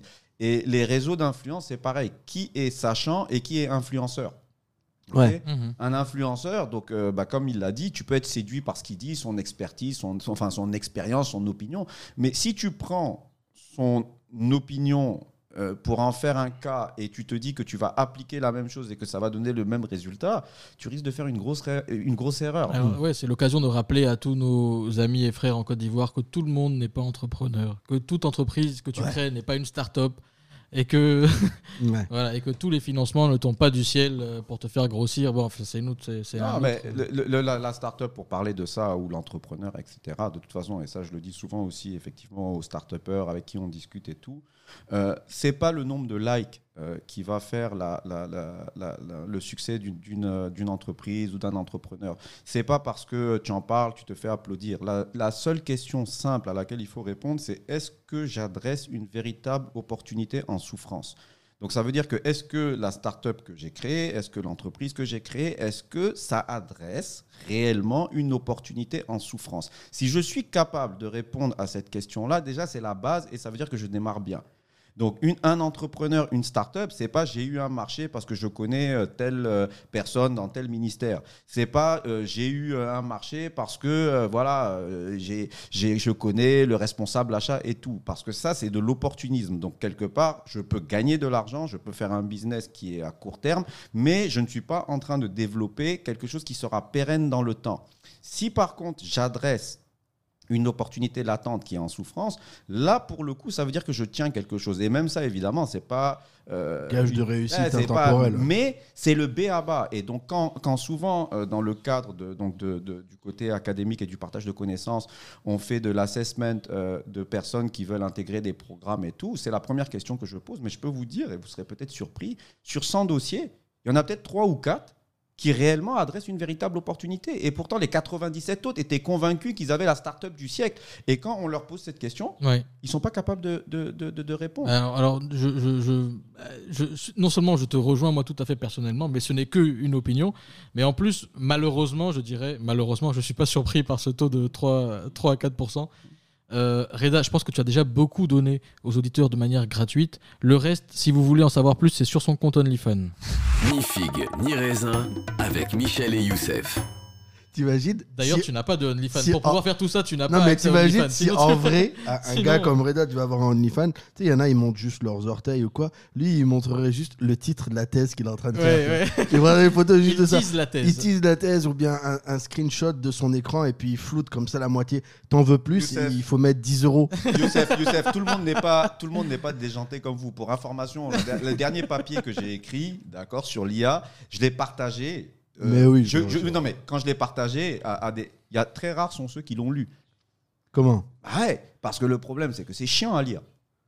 Si tu es intéressé, tu vois, et que tu as envie d'apprendre, et que tu as envie de comprendre, et que tu as envie d'aller en profondeur, tu vas le faire. Mais je peux te dire aussi que ça c'est intéressant. Tu penses que ouais, il y a pas beaucoup de monde qui prennent le temps de Mais, lire. euh, mais, mais, mais tout le- enfin, tu parles de, de ces histoires d'influenceurs, de, de trucs. C'est parce que c'est facile. Regarder Ouais. une vidéo, de regarder 30 un truc, secondes, de 1 30 minute secondes ou 30. quoi. ouais, ouais. Maintenant, si tu as envie aujourd'hui de d'aller en profondeur sur un sujet, d'accord? La connaissance, elle est là. OK? Oui, mais il faut aller la chercher, elle vient pas. Mais il faut aller la, la chercher, il faut lire. Il faut lire, il faut aller trouver l'information, mais l'information, elle est, elle est disponible. En fait, c'est ça, c'est que maintenant, il n'y a plus un effort actif d'aller. On, on veut toujours que ce soit passif, on veut être là et puis. que- Tu sais que. Mais en fait, quand, tu- quand tu. Juste, excuse-moi, mais quand tu fais pas l'effort d'aller chercher le, le truc, ou l'effort de comprendre, quand ça vient juste à toi. euh, en Tu n'as pas le bon. réalité, tu- non, tu, tu retiens pas. Ton non, cerveau, non, ton cerveau ne retient non, pas. mais Moi, tu retiens 20 000 pas et t'as pas le par bon. jour, mais je retiens pas. hein. Je retiens deux, Non. trois trucs. Après, quand tu écoutes Mais- 20 000 vidéos, toi, Non, que façon- toi, non, mais, mais, mais non, mais que toi, t'as cherché, que toi, t'as voulu, tu l'écoutes en faisant autre chose, tu en retiens l'essence, tu en retiens. Ouais, mais, même, même tu, tu n'es pas dans le, tu n'es pas dans un, dans une- d'un pro- dans un processus actif d'apprentissage. Bon. Ton cerveau, il n'est pas pareil. Il est plus en, en méditatif que en, que en, que en actif. En tout cas, Ça, je- c'est ce, que je, normal. ce que je peux te dire, Reda, c'est que Youssef n'a pas lu ta, ton, ton article parce que s'il l'avait lu, tu aurais su. Parce qu'il a des tocs. Il t'aurait renvoyé. Là, il manque une virgule. Là, là, il y a deux espaces Bon, entre les trucs. Michel, là, là, tu t'es un peu Tant, coincé. tant que tu Aïe, n'as aïe, pas, aïe. tant Tu que t'es- tu- tu t'es un peu Il s'est coincé fait avoir. parce que, parce que je dois dire tu as les mêmes. Il a pas lu, non. Il a pas lu la thèse. Il a pas lu la thèse. Ouais. Parce que la thèse, euh, comme c'était. Bon, je ne l'ai pas partagé avec lui. Par Ok. contre, euh, Youssef. Accroche-toi, tu vas avoir mal là. Ah merde. j'ai Attends, écrit- générique. merde. J'ai écrit, j'ai écrit deux articles en fait qui ont été publiés dans des, dans des journaux business, euh, donc euh, de la vulgarisation justement de, de, de- de mes recherches. Et il a lu, donc je dois dire, et il m'a effectivement cassé les pieds avec les virgules, les points, Ah. les accents, les espaces qui étaient trop euh, importants. Mais bon, quelque part Tu es- au moins, tu sais qu'il l'a lu. Non, il a lu. Ou qu'il a un correcteur et- Word. euh, Ouais, peut-être, parce que après je me pose des questions, parce que pour être autant dans le détail, tu vois, Ouais, ouais, ouais. euh, faut être un peu justement. euh, voilà, Toqué. Toqué, voilà, c'est ça. Alors, Reda, Non, avant, mais en avant- vrai- avant qu'on En reparte. vrai, ouais. j'ai lu. et- non, mais en deux mots, euh, autant la thèse qui vient d'envoyer il y a quelques jours, c'est une thèse- la thèse que tu as envoyée, ça, j'ai pas encore lu, mais les, les articles sur lesquels il y a un petit échange plus sur la forme que sur le fond, puisque je ne suis pas du tout euh, spécialiste de la chose, c'est absolument abordable. C'est une vulgarisation qui fait, qui est faite pour tout le monde. C'est-à-dire, c'est pas, c'est pas du tout euh, impossible à lire. C'est quatre pages. Mais je me suis rendu compte que, effectivement, il y a beaucoup de gens qui aujourd'hui, et ça rejoint ce que tu disais, Reda, vulgarisation ou pas, thèse ou pas, facile à lire ou pas, quatre pages, c'est pas possible. Ils ont besoin du short YouTube, du flux TikTok, 30 secondes. Mais comment slogan, faire puisque la Et- pensée, ça et- se résume à des slogans. Exactement, et de, et de une punchline avec un point d'interrogation, trois phrases d'explication et une punchline avec un point d'exclamation. Comment gagner de l'argent en faisant ci Comment faire ton PowerPoint avec l'IA en faisant ça Explication rapide. Moi, je l'ai fait, ça m'a rapporté tant, ça m'a soulagé de temps, de temps. Les gens ont besoin de ça. Fais un rapprochement très léger. Tous les mots que tu viens d'employer sur la recherche passive, euh, sur la recherche active, sur... c'est le propos que j'ai tenu avec mes enfants qui qui font pas une différence. Tu vois, ils ont encore une différence un peu primaire de l'écran. Papa, on n'a pas beaucoup passé de temps sur les écrans. Je dis, mais l'écran n'est pas un problème. Fondamentalement, ça peut être un problème si tu, avant 3 ans, pour tes yeux, blablabla. Mais l'écran, c'est comme si tu dis, j'ai passé trop de temps Même sur un livre. Même pour ta capacité à te concentrer. Mais j'ai passé trop de temps sur un livre. Les BD et les mangas, c'est génial. Mais si tu ne lis que des BD et des mangas, ta culture va être euh, euh, limitée ou biaisée. Si tu ne lis que des revues scientifiques, tu vas peut-être pas être au courant non plus de certaines choses sociales ou sociétales, quoique finalement, ça s'y rejoint. Donc moi, j'ai fait une différence avec les gosses entre le temps Fortnite pur, qui est débile, bête et inutile, le temps de jeux vidéo qui parfois peut être instructif, comme des quêtes dans Zelda. Tout à l'heure, Reda parlait d'une quête réelle qu'il a eue entre le fou et puis, euh, et puis les, les- les policiers. C'est, c'est, ça m'a fait penser aux quêtes dans Zelda et ce genre de jeu-là. Et puis, euh, le temps d'instruction. Aujourd'hui, quand tu regardes euh, une émission comme Nota Bene sur... on dit pas émission, mais enfin, une vidéo comme Nota Bene qui te vulgarise des points d'histoire, ou bien Taquet en histoire, qui est un podcast qui te vulgarise un point d'histoire en 12 minutes, 14 minutes, c'est pas du tout une mauvaise chose. Mais quand tu regardes des shorts d'influenceurs euh, qui euh, vont regrouper tout ce qui fait que le fameux algorithme, mot qui, est galvaudé, mais que le fameux algorithme marche parce qu'il a mis euh, la phrase comme il fallait, le sous-titre qui apporte plus, le, le, le call to action, le bouton où il faut appuyer, etc. Et que ça ne, ça ne, ça ne t'apporte rien si ce n'est qu'à lui, ça lui apporte de la monétisation. C'est ça qu'il faut proscrire, mais c'est ça qui est le plus facilement accessible. Et aujourd'hui, c'est sur ça qu'on va. Alors, le problème, c'est pas ça tellement. revient, ça revient à la lecture. Non, ça revient exactement à ça. Mais je te dis que les enfants, aujourd'hui, alors moi, les miens, ils ont 8 et 12 ans maintenant, ils naissent et ils grandissent en ne sachant plus faire la différence entre l'appareil physique, le matériel et le software, entre l'écran et, euh, et le device, entre le, le, le- la bonne vidéo et la mauvaise vidéo, entre le contenu euh, pédagogique, euh, instructif qu'ils sont allés chercher eux-mêmes et euh, le, vomi qu'on leur déverse et qu'ils boivent, tu vois. Et c'est ça la vraie problématique. Et là, quand toi, t'es parent et que tu as tes enfants et que tu as encore un peu de bon sens que je prétends avoir, ça va, tu limites la casse. Mais les parents qui n'ont pas eu notre instruction ou notre éducation, certains peut-être même sont illettrés ou sont pas au fait de tout ça, ils vont rien pouvoir faire pour sauver leurs enfants de ça. Et il y a une génération, un des neveux des gosses, enfin un de mes neveux plutôt, donc un des cousins des gosses, l'autre fois je lui dis mais tu regardes, que- ça fait, ça fait 10 minutes que tu regardes des conneries sur TikTok, comment t'as TikTok à 12 ans, 13 ans? Non, non, c'est pas TikTok, c'est les shorts. Les shorts, c'est le même principe que TikTok, mais euh, par euh, YouTube. Oui. C'est la même chose. Donc la différence, elle est dans la marque. Elle n'est pas dans le fond. C'est le, le même principe. Vidéo courte, moins d'une minute, influenceur, machin. euh, c'est- pas compliqué. hein. Le, le- le- le principe qui, qui, qui est- qui, pour moi est le plus important derrière tout ça, c'est il faut que toi tu fasses un effort quand tu lis quelque chose, un effort d'imagination, ouais. un effort de concentration pour essayer de conceptualiser dans ta tête, de visualiser dans ta tête euh, les choses dont on te parle. Alors parfois c'est plus facile quand c'est une histoire, c'est un roman et que tu le lis et que là tu, tu- tu imagines, tu es dans l'imagination, tu es dans le Bien récit. sûr. Et euh, quand c'est un texte académique ou tout ça, c'est effectivement c'est beaucoup plus embêtant à lire parce qu'il faut vraiment te concentrer. C'est chaque mot euh, ramène à un concept et le concept il faut le connaître ou alors il faut aller le chercher. Et ça c'est c'est un travail que tu fais. Et quand tu fais ce travail là, euh, tu, tu- tu- tu te, comment on appelle ça? Tu te donnes la rigueur de faire ce travail là. Les, les connecteurs de ton cerveau, enfin, faut pas être euh, un, un génie dans ce domaine-là pour le savoir. Les connecteurs, les connexions de ton cerveau, Travaille pas pareil. ça que- travaille pas pareil que quand tu es en, tu es en réceptivité. C'est-à-dire que même moi, je suis, je suis fan de films, vraiment, je suis fan de films, euh, de cinéma de manière générale, mais je considère que c'est c'est pas un art majeur, c'est un art mineur. C'est Ouais. un art qui te permet de. euh, Oui, puisque tu es passif face à 30 ça. Voilà, tu es passif Ouais. face à ça. Tu es en réceptivité, donc tu es, ça, ça- tu es en une sorte de, une sorte de, de méditation, quoi, si tu veux. Ouais. Pas au sens bouddhique du terme, mais une sorte de méditation. Tu es en réceptivité. Tu es pas activement en train. Alors, alors, quand tu regardes Shutter Island, c'est autre chose parce que tu cherches, tu comprends pas, machin. Mais je veux dire, de manière générale, la lecture, c'est la base, quoi. Donc, euh, la seule solution que moi je vois, c'est deux choses pour les gosses c'est de leur dire vous lisez des trucs sans image, vous lisez, vous essayez d'imaginer le, le truc, vous devez le lire, c'est important. Et le, le deuxième truc, c'est un peu plus pratique, c'est quand vous avez des jouets, euh, si c'est possible d'avoir des jouets que vous construisez, que je parle m'adresse aux parents, que les enfants construisent eux-mêmes, ils, ils y font beaucoup plus attention parce qu'ils comprennent la valeur, le, le truc. C'est vrai. Hein. Quand, quand- Quand moi, je- un gosse pète son Lego et quand un gosse pète son bonhomme, c'est pas la même c'est- réaction. hein. C'est pas la même chose, voilà. Et, et moi, je- bah, pour parler de la seule opinion et expérience que j'ai, qui est la mienne, que je me rappelle quand j'étais gosse, j'avais des jouets auxquels je tenais beaucoup, des petits châteaux, des trucs comme ça, parce que je les avais construits. Ah, même quand t'étais gosse, t'étais Ah déjà. euh, monarchiste de père en fils depuis, depuis Hiram euh, Ier. Mais, mais non, mais je veux dire, il y a. y a- y a- y a- Tu avais deux colonnes sur ton temple? Euh, Youssef, je sais pas. Allons, allons. Reda, ma question. ma question à deux balles que je voulais te poser depuis tout à l'heure, avant qu'on parle de l'IA, de la, de la, peut-être de, de, de, de manière un peu plus sociétale. Est-ce que tu as parlé de réseau d'influence. Est-ce que euh, à Harvard il y a l'équivalent euh, de, des Skull and Bones à, à Yale? Est-ce C'est qu'ils t'ont bonne recru- est-ce hein. est-ce t'ont recruté? Est-ce que tu, est-ce que je sais pas, tu vas déclencher une guerre en Irak? Dis-nous tout. Non, mais là, bon. La question est mal posée. parce que Non, mais, mais oui, oui, mais c'est bon. Mais en fait, bah, de toute façon, il y y, a tout ça. On déconne hein. sérieux? Ah, on, oui. on- on déconne sérieusement. Ah non, oui, ni figue ni raisin.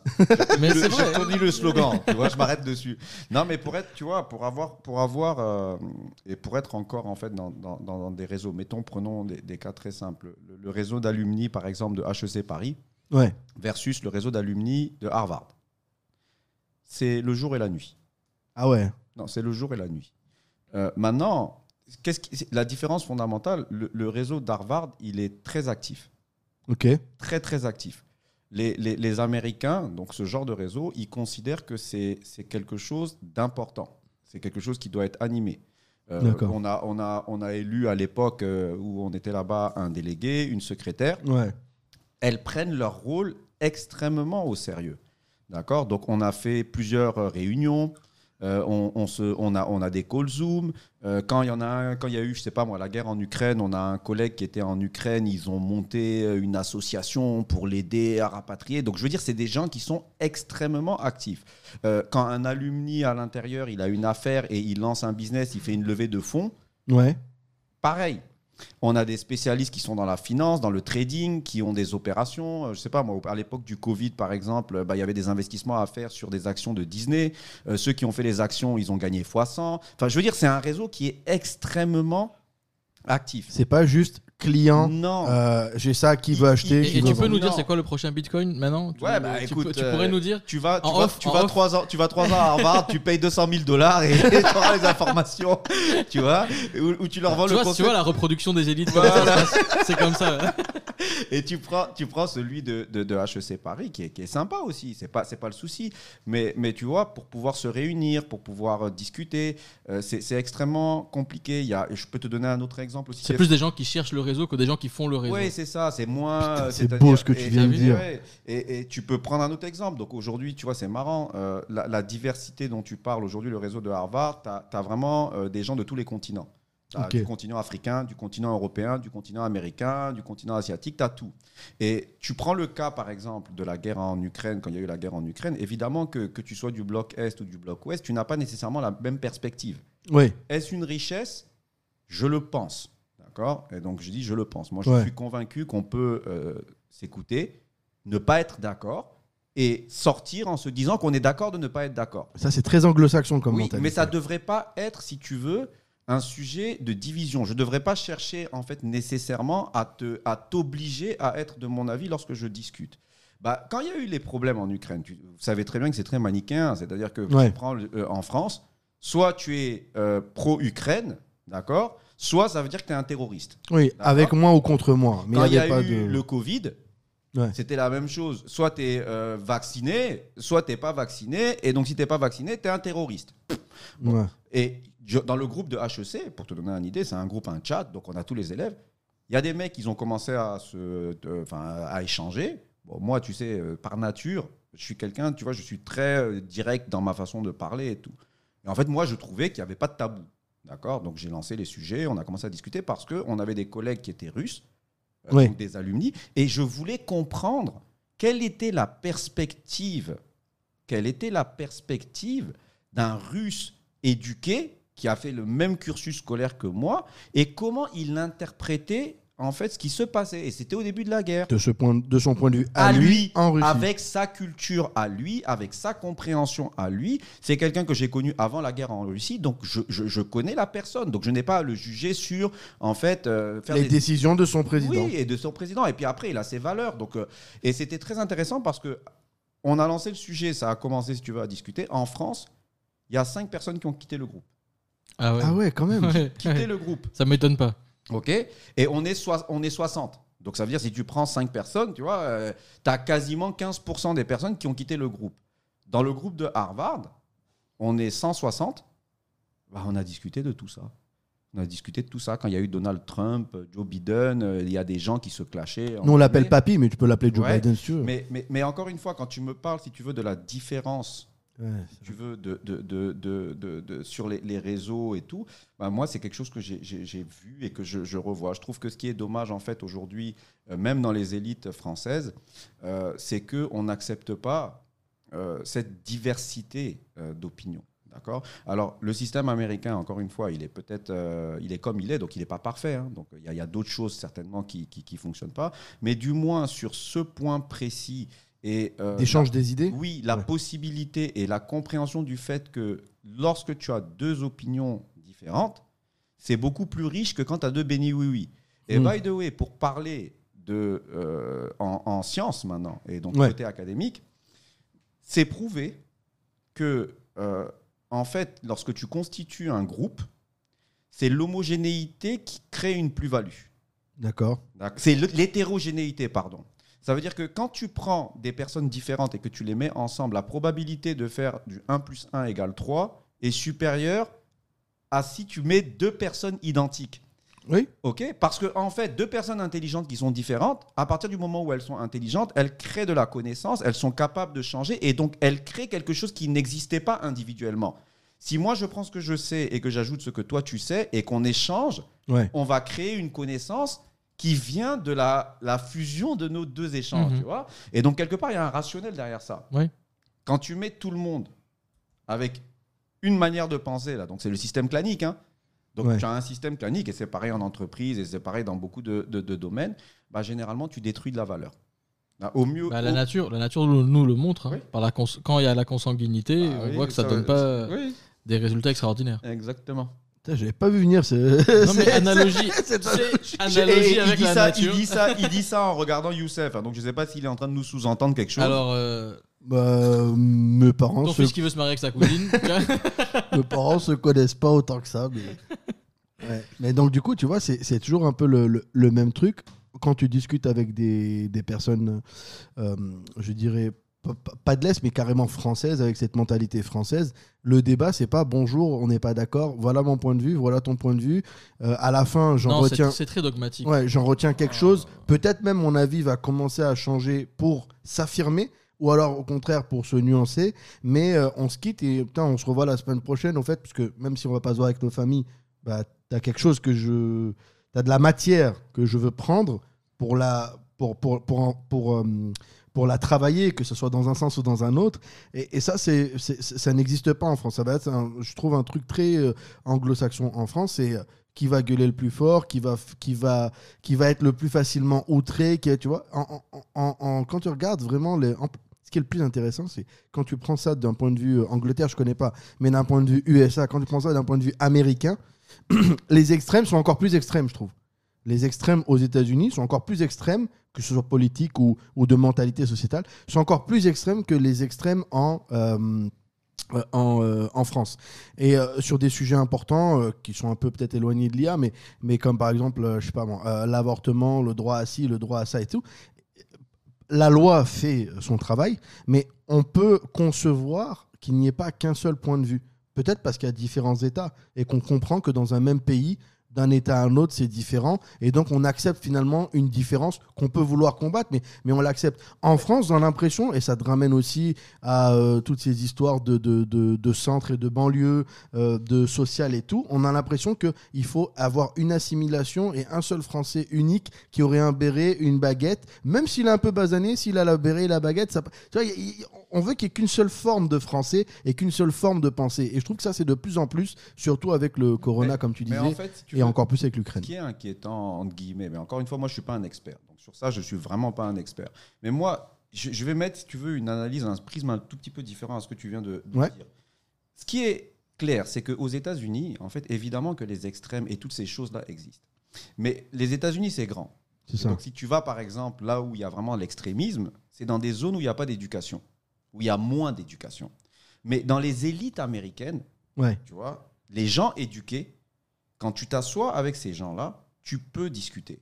Tu peux produire. Tu peux même dire aujourd'hui, OK, est-ce que vous savez que voilà comment on perçoit les États-Unis dans telle région du monde? Tu peux les amener à discuter. Moi, ce qui m'inquiète en France, c'est que même les élites éduquées Ouais. sont dans les extrêmes. Tu vois Et quand il y a un problème comme euh, ceux qu'on peut rencontrer dans l'actualité, comme ce jeune là euh, qui s'est fait tirer dessus, euh, tu vois, et ça a fait tous les trucs, que euh, il est refusé d'obtempérer et qui mérite la prison, une amende, absolument. Je veux dire, il y a une loi, la loi est la Ouais. même pour tout le monde. Il y, a des, il, y a des, il y a des choses qui se passent. Et donc, quelque part, il est sanctionnable. Par contre, ce qui est totalement inacceptable, c'est qu'il meurt pour ça. On ne peut pas mourir pour un refus d'obtempérer. D'accord? Et donc, ce qui, moi, me choque, c'est l'approche des élites françaises sur des sujets de ce type-là. D'accord? Et ce sont les élites. Et donc, pour moi, un intellectuel, quelqu'un qui a eu la chance d'avoir une certaine éducation, c'est quelqu'un qui devrait être dans un discours rationnel et un discours d'apaisement. Ouais. Et c'est une différence fondamentale que moi, je vois justement entre les États-Unis. Si je veux, si tu veux, euh, niveler, Ouais. c'est-à-dire prendre une moyenne, je ne suis pas sûr qu'aux États-Unis, ça soit mieux qu'en France. Si je nivelle. Ah ouais Non, je suis pas sûr. Parce que si tu vas dans le Midwest aujourd'hui aux États-Unis. Ah oui, nivelé Ok. au sens de faire une moyenne. Oui, tu euh, fais ouais, ouais, une pardon. moyenne en fait de pas. tout ça. Non, parce que le, le niveau d'éducation de manière générale des Américains, il est quand même très américano-centré, on va Oui. dire. Ah, la- Les- les vidéos sur la a- géographie, j'adore. Il y en a que 1 sur 10 qui a un Non, passeport, c'est- déjà. C'est Ouais. pour te dire que les gars, ils voyagent déjà que en- à l'intérieur des États-Unis. Et puis, euh, et puis, quand tu leur poses des questions sur des, des- tout ce qui se passe à l'extérieur, ouais. et même, Non, pour les Américains. c'est, c'est- voilà. Non, pour les Américains, les, les- Contrairement le, à la France, où là, Ouais. c'est, là, c'est mieux en France, tu vois. le monde s'arrête aux frontières américaines pour la majorité des Américains. Ouais, ouais. D'accord, ça c'est clair.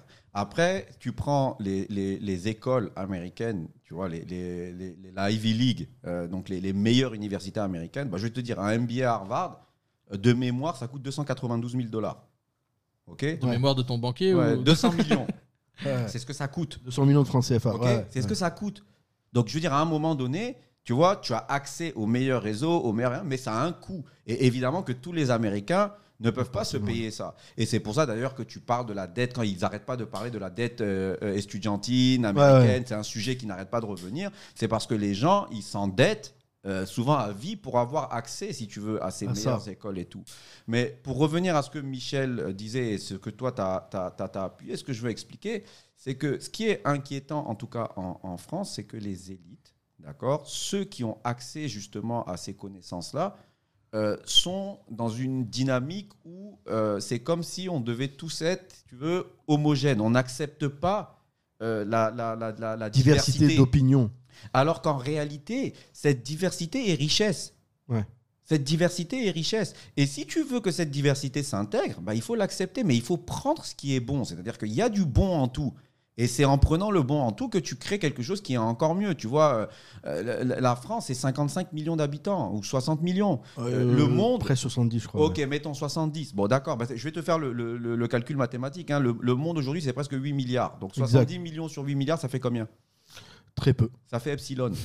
ça fait zéro. Ouais. D'accord? Et donc, comment tu fais aujourd'hui, si tu veux parler de la France, pour positionner la France dans cet échiquier mondial? D'accord? Parce que peut-être qu'aujourd'hui, c'est encore la sixième ou la septième puissance mondiale, mais on va dans une direction où ce sont les hommes qui font le pays. Ouais, on est d'accord. Et donc, ça va. De toute façon, c'est une chute annoncée. hein. Euh, c'est une chute annoncée de, économique et sociale. Et, effectivement, on a tous, en tout cas, je vois que même Reda, tu as ce sentiment-là. Pas, je sais pas si c'est le mot, c'est pensée unique, mais en tout cas, on n'accepte plus les diverses opinions, les pensées euh, euh, différentes et ce genre de choses-là. Mais dans le monde actuel, dans le monde actuel, euh, avec justement toutes les disruptions technologiques, avec tout ce qui est en train de se passer, Ouais. bah, il va bien falloir se réveiller. Il va bien falloir se réveiller. En tout cas, euh, c'est tout ce qu'on peut souhaiter. Parce que s'il n'y a pas une intégration, si tu veux, et une remise en question de, toutes ces, de tous ces éléments-là, bah, de toute façon, l'inéluctable arrivera parce que le monde change.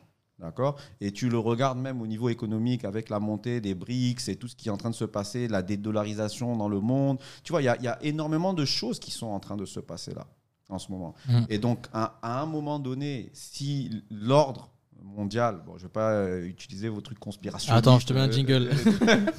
tu vois, est en train de changer. D'accord? On ne sait pas combien de temps ça va prendre et tout, mais c'est en train de s'accélérer on a des éléments, tu vois, qui, qui, qui, qui, qui vont dans cette direction-là.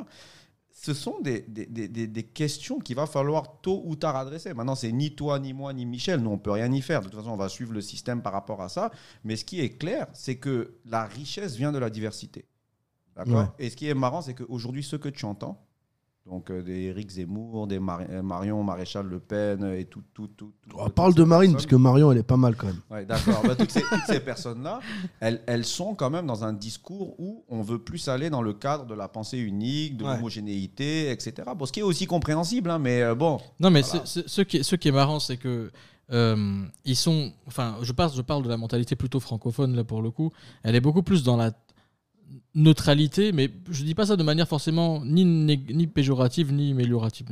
C'est vraiment parfois neutre et en même temps euh, extrême dans ce qui concerne les prises de position idéologiques, etc., où il faut absolument suivre une, euh, une certaine pensée et tout. Moi, j'ai eu, j'ai eu, alors c'était pas pour le cas de l'Ukraine, on en parlait il y a quelques podcasts, j'ai eu le cas de quelqu'un qui m'a supprimé de ses amis Facebook, qui m'a écrit que j'étais con et tout ça, juste parce que j'avais posté une image qui, qui donnait un peu, de manière humoristique, mon opinion sur le progrès, que l'extrême progrès n'est pas un progrès, quoi. Pour, enfin, tout système tiré à son extrême est défaillant, donc le progrès aussi. Euh, et donc, il n'y a pas eu de discussion. Il y a eu tu es très con, et il est sorti de ma liste d'amis Facebook, comme ça, je pas. Donc, c'est c'est un peu symptomatique de cette mentalité. Et en même temps, en même temps, moi j'ai eu le, alors j'ai eu le, le cas, ça, ça va t'intéresser euh, parce que c'est dans le, le domaine académique. J'ai eu le cas euh, euh, avec mon, mon- ma thèse, justement mon doctorat que je voulais préparer euh, à l'époque.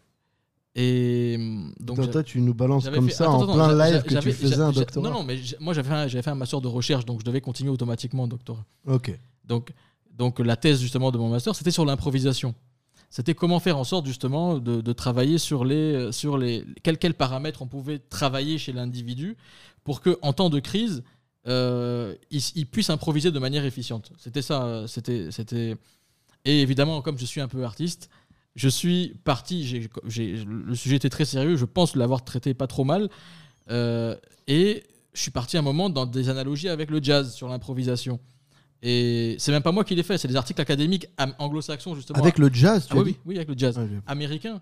Euh, euh, des articles très intéressants d'ailleurs qui parlaient de l'improvisation, du jazz et tout, etc. Et donc j'ai essayé de pousser l'analogie du jazz avec la musique en général et l'improvisation en entreprise. Et euh, je présente ma thèse devant le, le, les- les- Le jury les, ouais, le jury, les personnes indiquées. Et euh, donc merci monsieur, tout ça. Et, tout ça. Et à la sortie, il y a le grand patron de ce jury là qui vient me voir et qui me dit Michel, tu sais, dans un pays anglo-saxon, tu aurais eu 20. Euh, là, si je dois m'en fier, me fier vraiment juste à la lettre de, de ton truc, je te mettrais zéro pour hors sujet. Ah ouais? Ouais, ouais. Mais euh, c'est très audacieux, très intéressant, mais ça rentre pas du tout dans notre ligne de truc, donc je, je t'ai mis 10, quoi. Et tu vois cette neutralité là de, de, de, de dire, bon, je te mets 10 parce que, bon, ça vaut, ça vaut plus, mais bon, ça rentre pas dans ce que nous on considère comme étant le chemin où il faut aller. Donc, euh, moi, je- tu- tu- ça vaut aussi, ça vaut 20, mais ça vaut 0 en même temps, donc je te mets 10. Tu vois, je préfère qu'à la limite on fasse un pile ou face et qu'on me mette 20 ou 0. Est-ce qu'il était vois, c'est pas ni euh, figue ni raisin Il était, il était très. Non, il était. Et, et figue et raisin, peut-être. Il était. Ouais. Il était mi-figue, mi-raisin. Ouais, là, là, c'est ça, c'est mi figue, Il mi raisin. Et donc, tu vois, moi, là, là c'est- vraiment symptomatique de, de- Et je pense que ça n'a pas changé hein, depuis euh, 15 ans. C'est- euh, que jusqu'à- Ça n'a pas changé et que, effectivement, c'est peut-être un avantage anglo-saxon en tout cas. Mais pour revenir sur l'IA de manière générale. Ouais. Toi, comment est-ce que tu penses, comment est-ce que toi, de, de ton œil un peu, pas un peu, œil expert, est-ce que comment tu penses que ça va impacter la société Comment tu penses que ça va impacter euh, le travail Euh, Et comment tu penses que ça va impacter, alors, de manière générale, et puis en Côte d'Ivoire aussi Parce que on a parlé de, du système français, américain, on n'a pas parlé du système euh, euh, ivoirien. Bon, je suis académiquement, moi, je suis pas du tout familier de ça parce que j'ai pas fait mes études supérieures ici. Euh, mais, en tout cas, au niveau de l'emploi ici, de l'intelligence artificielle, de comment toi, tu es entrepreneur aussi, donc tu sais comment un peu le, domaine évolue. Comment ça va impacter tout ça? Qu'est-ce que tu vois, toi? Écoute, euh, avant même de parler de ce que je vois, je vais, partager avec vous quelques. euh, bah, c'est des recherches qui ont été faites, euh, qui sont consultables. Vous pouvez aller sur Google Scholar et, taper donc sur OpenAI, donc des, des études qui ont été faites au MIT, qui ont été republiées là, donc une deuxième étude par des chercheurs de l'université de Pennsylvanie aux États-Unis. Et la première étude, c'est une étude en fait qui est sur une technologie très spécifique en fait de, de, l'IA qui s'appelle les LLM, donc ChatGPT. Chat GPT. ChatGPT, c'est juste un LLM. Donc c'est un large language model. Ça veut dire que c'est des, des systèmes en fait, si tu veux, euh, qui utilisent euh, la, la- la sémantique, mais qui peuvent être appliqués en fait pour euh, résoudre donc découvrir des protéines, pour résoudre des jeux d'échecs, etc. Et en fait, ils ont fait une étude pour essayer de comprendre quel va être l'impact de ChatGPT sur euh, l'emploi aux États-Unis. Ouais. Ok? Et ils ont assessé en fait en faisant, si tu veux, des, des- des tests et regardé en fait les différents types d'emplois qui risquent d'être affectés. La première euh, trouvaille qu'ils ont eue et qui a, qui- qui a été démontrée, c'est que euh, 89%, 89% des emplois vont être affectés à 30% ou plus. Ça veut dire que 80% des emplois vont avoir 30% qui va être directement affecté par l'introduction de ChatGPT. Et quand ils, ont, ils, ils sont rentrés en profondeur, il y a carrément 19%, donc à peu près un emploi sur cinq, qui va euh, quasiment disparaître. Et Ouais. qui va être remplacé à terme par ChatGPT. Maintenant, à votre avis, est-ce que ce sont des emplois genre, Qualifiés euh, qualifiés ou ce sont des emplois euh, basiques qui, qui vont être touchés? À mon avis, ce sont des emplois qualifiés. ce sont des emplois qualifiés. Et c'est ça un peu, si tu veux, le truc très important. C'est qu'on est en train de parler donc des analystes financiers, on est en train de parler des mathématiciens, Ouais. on est, on est en train de parler des euh, interprètes, Ouais, euh, ouais. les traducteurs. Tu vois, tous ces types de métiers qui vont être affectés par l'introduction de, de ChatGPT. Et ça, il y a de la recherche euh, qui, qui- qui est faite. Donc, ce n'est pas, c'est pas quelque chose qui est, euh, je veux dire, juste une opinion, etc. Ouais. Il y, a, il y a quelque chose qui se passe aujourd'hui et c'est important qu'on soit tous euh, conscients de ça. Quand on parle d'intelligence artificielle, de l'impact, ça va réellement révolutionner. C'est-à-dire qu'on est arrivé à un seuil, d'accord, où euh, c'est comme si on était à un moment prométhéen, tu vois, on était vraiment à un moment où il y a quelque chose qui se passe. Et encore une fois, moi, je suis ni, euh, tu sais, un illuminé, ni un geek seulement, etc. C'est ce que je vois depuis 4 ans et c'est ce que je lis sur des recherches qui sont purement scientifiques. Et c'est très important de comprendre ça. Et c'est très important de comprendre qu'on a le devoir de- de- de- d'aller en profondeur sur ces, Ouais. ces- ces- ces domaines-là. La, la- la deuxième recherche qui a été faite et qui a été publiée, je crois, il y a deux mois, donc, ils ont donc le, le- le- le principe de, de- de l'intelligence artificielle, donc pour, pour vulgariser, Ouais. c'est on entraîne euh, des, des données. D'accord? On a, on, a, on a un certain nombre de données qu'on a collectées. Et l'intelligence artificielle va analyser ces données et va essayer d'identifier ce qu'on appelle des patterns, c'est-à-dire des, des liens entre une cause et une conséquence. Des schémas. Voilà, Des des schémas. schémas, tu Ouais. vois? Et donc, ça va lui permettre de prédire la meilleure décision possible. C'est ça le principe de l'intelligence artificielle. Donc, plus tu as de données, Ouais. bah, plus tu peux avoir une prédiction qui est accurée, qui est euh, précise. Ouais. OK? Et l'idée derrière ça, quand ils ont fait leur test, ils ont pris une entreprise qui travaillait en fait dans euh, le customer service. Là. Donc, euh, tu sais, quand tu as un problème, par exemple, sur ton ordinateur ou tu as un souci, tu utilises un logiciel et tout. Service et tu-. Service, comme le service après-vente, tu appelles La hotline. à, à la hotline et Ouais. la personne, en fait, euh, doit t'aider pour trouver euh, la, la- la solution. Bijour, quel est le problème? Voilà, bon, généralement, c'est délocalisé au Maroc ou c'est délocalisé je ne sais où, tu vois. et. Éteignez, rallumez l'ordinateur. Ils ont, ils ont, ils ont utilisé, en fait, une, une- un dérivé de ChatGPT. Ils l'ont entraîné sur la base en fait des datas qui avaient été collectées par euh, l'entreprise sur les meilleurs agents, parce que en fait, si tu veux, souvent quand tu appelles pour euh, une histoire de service après-vente ou quoi, quand tu prends ton Ouais. téléphone, on te dit ça sera enregistré. Oui, oui, oui. Tu vois? Et en fait, toutes ces entreprises-là enregistrent en fait et retraitent les données pour voir comment l'opérateur a traité Ouais. sa donnée. Donc si tu veux, Améliorer les choses, réduire les temps, euh, mieux répondre à la, client et tout ça. Et donc maintenant, qu'est-ce qu'ils ont fait? Ils ont entraîné ces données-là et ils ont un test, si tu veux, une analyse, une recherche scientifique Ouais. pour essayer de regarder est-ce qu'on peut prédire la meilleure réponse qu'il faudrait donner? Et on donne le choix à l'opérateur. Donc, il a une liste. Dès que le gars lui dit j'ai tel problème, Ouais. l'outil avec l'intelligence artificielle lui dit tu devrais répondre ça pour avoir le meilleur outcome. Ouais. D'accord? Ouais. Et donc, ils ont commencé à utiliser le, le- le nouvel outil de, de- de l'IA. Ils ont amélioré de près de 70% le temps de réponse par rapport à la demande du client. Et ils ont amélioré de près de 90% le taux de résolution. Et là, il y avait encore une intervention humaine, parce qu'en en fait, pour faire l'analyse et la recherche, on, do- on donne encore aujourd'hui, si tu veux, la possibilité à l'homme de choisir, parce qu'on n'est Mm. pas encore sûr. Tu sais, c'est en mode implémentation. Mais le corollaire de ça, c'est quoi Comme les voitures qui conduisent toutes seules. Oui. C'est que demain, il n'y ait même plus le gars qui fasse le Non, choix. c'est pas que demain il y a, il y aura plus. Ouais. Il y aura plus. Au bout d'un moment, en fait, on aura entraîné tellement de données, tellement de, de, de- de- de- de- on aura tellement d'éléments qu'il y aura plus besoin de, de, de alors, est-ce est-ce qu'il faut arrêter de nourrir le- la bête ou est-ce que, euh, euh, bah, ou est-ce que, parce que je- si je comprends bien, plus, plus on, on- on consulte ChatGPT, si on veut euh, vulgariser le truc, plus on consulte ChatGPT pour tout et n'importe quoi, plus on attise le, le truc, Mais en on fait, attise le feu. ben, en fait, ChatGPT, c'est ça le, le- le génie de ces personnes-là. D'ailleurs, la boîte ChatGPT, elle est passée en une nuit de 29 millions de dollars à plus de 10 milliards de dollars de capitalisation. Euh, juste pour information, est-ce que vous savez combien ça coûte par jour? Donc là, c'est pour vous, pour vous dire aujourd'hui, pour vous dire là où on en est arrivé et pourquoi euh, on est presque nous, finalement, euh, en Afrique, c'est bon, on, est, on est too late. D'accord Ouais. Mais juste pour vous donner une idée, euh, combien ça coûte par jour en moyenne pour entraîner un outil comme ChatGPT? Euh, attends, je suis en train de vérifier. Non, non, n'utilise pas ChatGPT. Ouais. Euh, Est-ce que ça coûte? Oui, Par jour. coûte En argent? Je sais pas, moi je, moi, je pense que c'est en millions de dollars. Oui, c'est 5 millions de dollars. Ah, J'allais dire un. Ah, putain, Un jour d'entraînement, d'accord, d'un LLM avec des datas, si tu veux vraiment l'entraîner. Donc c'est pour vous dire quoi? C'est pour vous dire que aujourd'hui, il y a quelque chose, tu vois, Michel, par rapport à ce que tu disais, est-ce qu'on doit arrêter d'entraîner la bête? Moi, je dis, c'est trop tard. C'est trop tard. D'accord? Et la question, c'est est-ce qu'on doit encadrer la bête?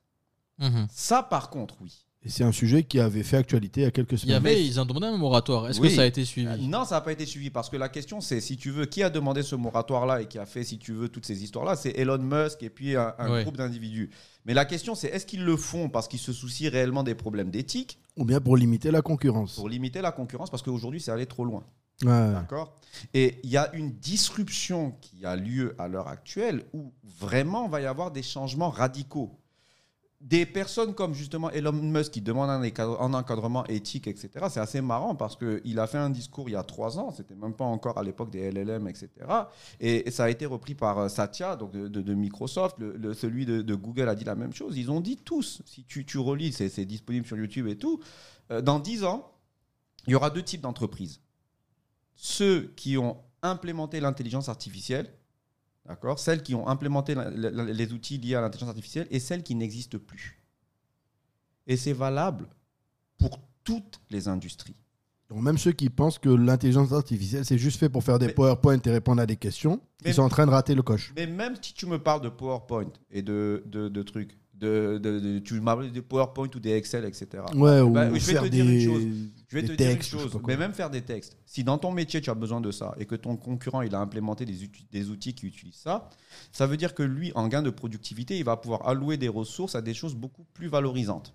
Oui. D'accord? Ne serait-ce que la ressource temps. Oui, et donc c'est pour ça que je dis, en fait, aujourd'hui, euh, tous les entrepreneurs, ça je parle au niveau entrepreneurial parce que bon, ça me concerne directement, devraient réellement chercher à se former et à comprendre. Je ne parle pas d'aller regarder des vidéos YouTube sur TikTok et machin. Et même quand tu parlais tout à l'heure de TikTok, tu vois, on pourrait beaucoup discuter derrière. Parce que si tu veux, il y a un côté addictif, mais le côté addictif, il vient de quoi?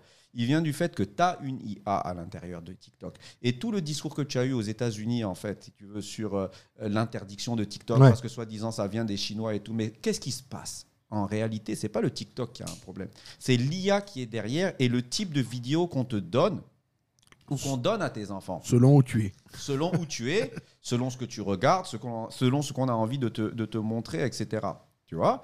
Et donc, quelque part, en fait, ces, ces technos sont nécessaires et on doit comprendre comment ça fonctionne quand on est entrepreneur. Maintenant, quand on n'est pas entrepreneur et que justement on est dans le monde du travail, bah, on a intérêt aussi à s'adapter à ce qui est en train de se passer. Ouais. Pour moi, la révolution, elle est déjà en marche. Tu peux plus lutter contre. Donc, soit tu t'adaptes. En marche, c'est devenu Renaissance. Ouais, ouais. D'accord, c'est ça, ouais. D'accord, et Renaissance, et on ne sait pas où ça va euh, se terminer cette histoire-là. Mais soit tu t'adaptes, très sérieusement, soit tu risques la disparition. Et l'homme alors?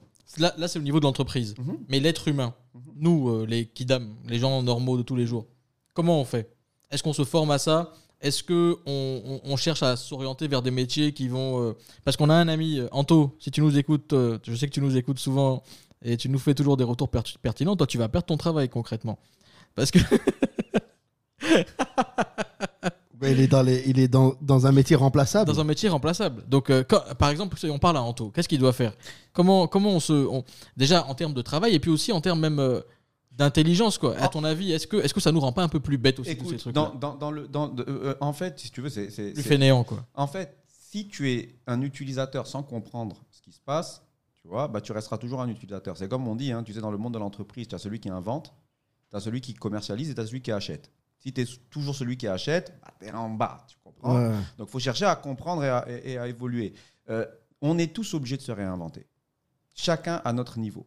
Et on doit faire attention aussi pour les, pour, pour, pour les générations futures, d'accord Euh, à faire en sorte qu'ils soient en fait dans, un, dans, un, dans une dynamique où euh, ils apprennent ce qui va leur servir plus tard. Et d'ailleurs, il y a toute une discussion sur la refonte aujourd'hui de tout ce qui est système scolaire, éducatif, etc. Quand tu conçois un programme, le programme que j'ai conçu, par exemple pour le MBA que je suis en train de développer, qui est dédié aux, aux entrepreneurs, on a évidemment intégré, moi, puisque c'est moi qui ai fait les modules, j'ai intégré, si tu veux, tout ce qui avait attrait à cette révolution en cours. Parce que j'estime que des, euh, disciplines comme la stratégie, la finance, le leadership, la gestion de performance, ce genre de disciplines, tu ne peux plus les regarder de la même façon avec l'intelligence artificielle et sans l'intelligence Ouais. artificielle. Et by the way, l'intelligence artificielle, c'est un des blocs. Tu as, énormément. Tu as le IoT, tu as le blockchain. En fait, tu as une convergence de toutes ces technologies et une accélération des superpuissances, si tu veux, pour pouvoir... euh, Ça, je suis Ah, déjà en ouais. retard, moi. Je, je sais pas comment ça fonctionne un blockchain. J'ai essayé une fois de me renseigner, j'ai dit, c'est un peu ouais, mais tu vois, c'est pas... En C'est- fait, c'est- c'est bon, c'est une bonne question parce que moi je saurais pas le définir non plus. En tout cas, pas d'une manière claire. bah, J'ai en- j'ai voulu vendre des toiles que je peignais en réalité virtuelle par- en, en faisant, en faisant des NFT. Je me suis dit, tiens, je vais surfer sur la vague. Et puis, j'ai même pas su ce que c'était une blockchain. J'ai bien arrêté. aimé le crash des NFT. Vulgarise-nous NFT et blockchain, Non, mais- Reda, parce mais- qu'on mais n'y est pas, regarde, nous. En fait, en fait toutes ces, toutes ces technos-là et tout, tout ce dont vous êtes en train de parler, tu vois, euh, ça, ça peut paraître, quand tu veux rentrer dans, en profondeur, ça peut être, si tu veux, euh, des choses qui sont euh, euh, très techniques, etc. Mais, mais tu n'as pas besoin d'aller dans le technique. Tu n'as pas besoin d'aller aussi bas. Ce qui est dommage, c'est de ne pas faire l'effort euh, de comprendre en fait justement comment tu dois t'adapter à tout ce qui est en train de se, de se passer. Et euh, là, tout- sur les métiers qui vont changer et tout ce qui va se passer, il y aura nécessairement une période de transition. Et donc il y Ouais. aura une génération qui va souffrir de tout ça. Tu vois Ouais, elle sera au milieu, Ah oui, mais entre c'est- deux c'est trucs. comme quand il y a eu la révolution industrielle, la première, la deuxième, la troisième. Tu vois, c'est que- quelque part, tu as une disruption en cours. Et la recommandation, c'est juste de- de- de- d'éviter ce discours de se dire soit euh, je ne suis pas concerné par ça, parce que tu te trompes si tu, tu- tu crois que tu n'es pas concerné. Soit ce que je peux entendre, par exemple, puisque moi je suis euh, de Côte d'Ivoire, hein, je suis ici, c'est Ouais. oui, mais ça, ça concerne les Européens, les Américains, nous les Africains, ça ne nous concerne pas. Mais jamais de la vie, au contraire. L'Afrique a loupé la première révolution industrielle, la deuxième révolution industrielle, la troisième révolution industrielle, la quatrième révolution industrielle. S'il la loupe, mais c'est bon, c'est esclave à vie. hein. C'est esclave sans les chaînes, mais c'est esclave à Ouais. vie. D'accord?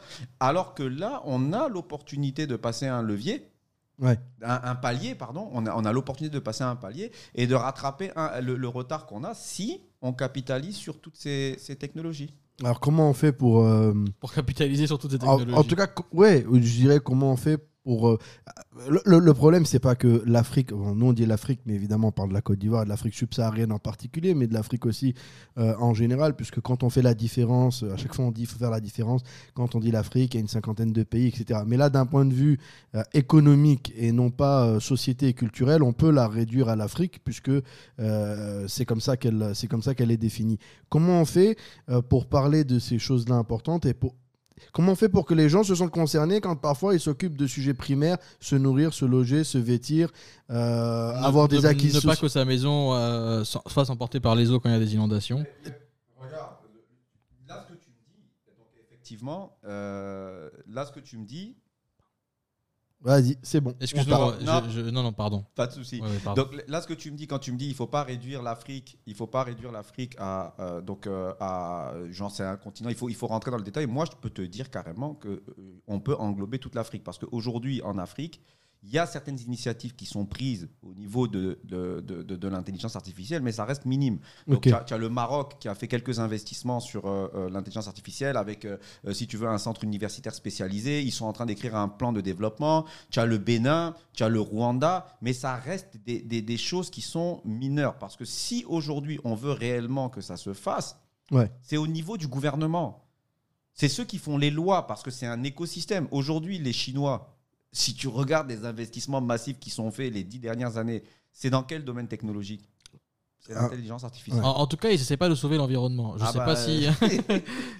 Mais Non, il- mais ils ont pendant pas. que ils- nous, on, s'en- on- on essaie de sauver l'environnement, Euh, on, va je- rater le coche. Regarde, mais- je fais une parenthèse sur ce truc de oui, ils polluent plus que nous. Nous, on a eu, enfin nous, euh, l'Europe a eu des années pendant lesquelles ils ont euh, tout pollué pour arriver à leur niveau industriel. Pendant ce temps-là, les autres euh, ne faisaient rien. Donc il y a- il y, a une grande partie, enfin il y a- y, des- il y a des dizaines d'années pendant lesquelles ils n'ont pas pollué. Deuxièmement, quand on parle de pollution et d'écologie, l'Europe pollue, les Européens polluent, mais euh, hors de leur territoire.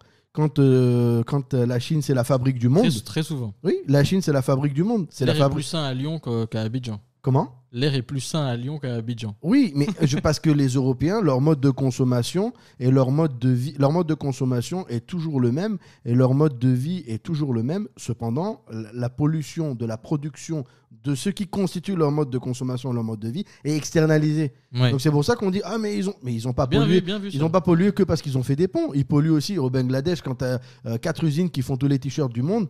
Bah, ok, ok, le Bangladesh pollue, mais il pollue pour fournir le monde entier.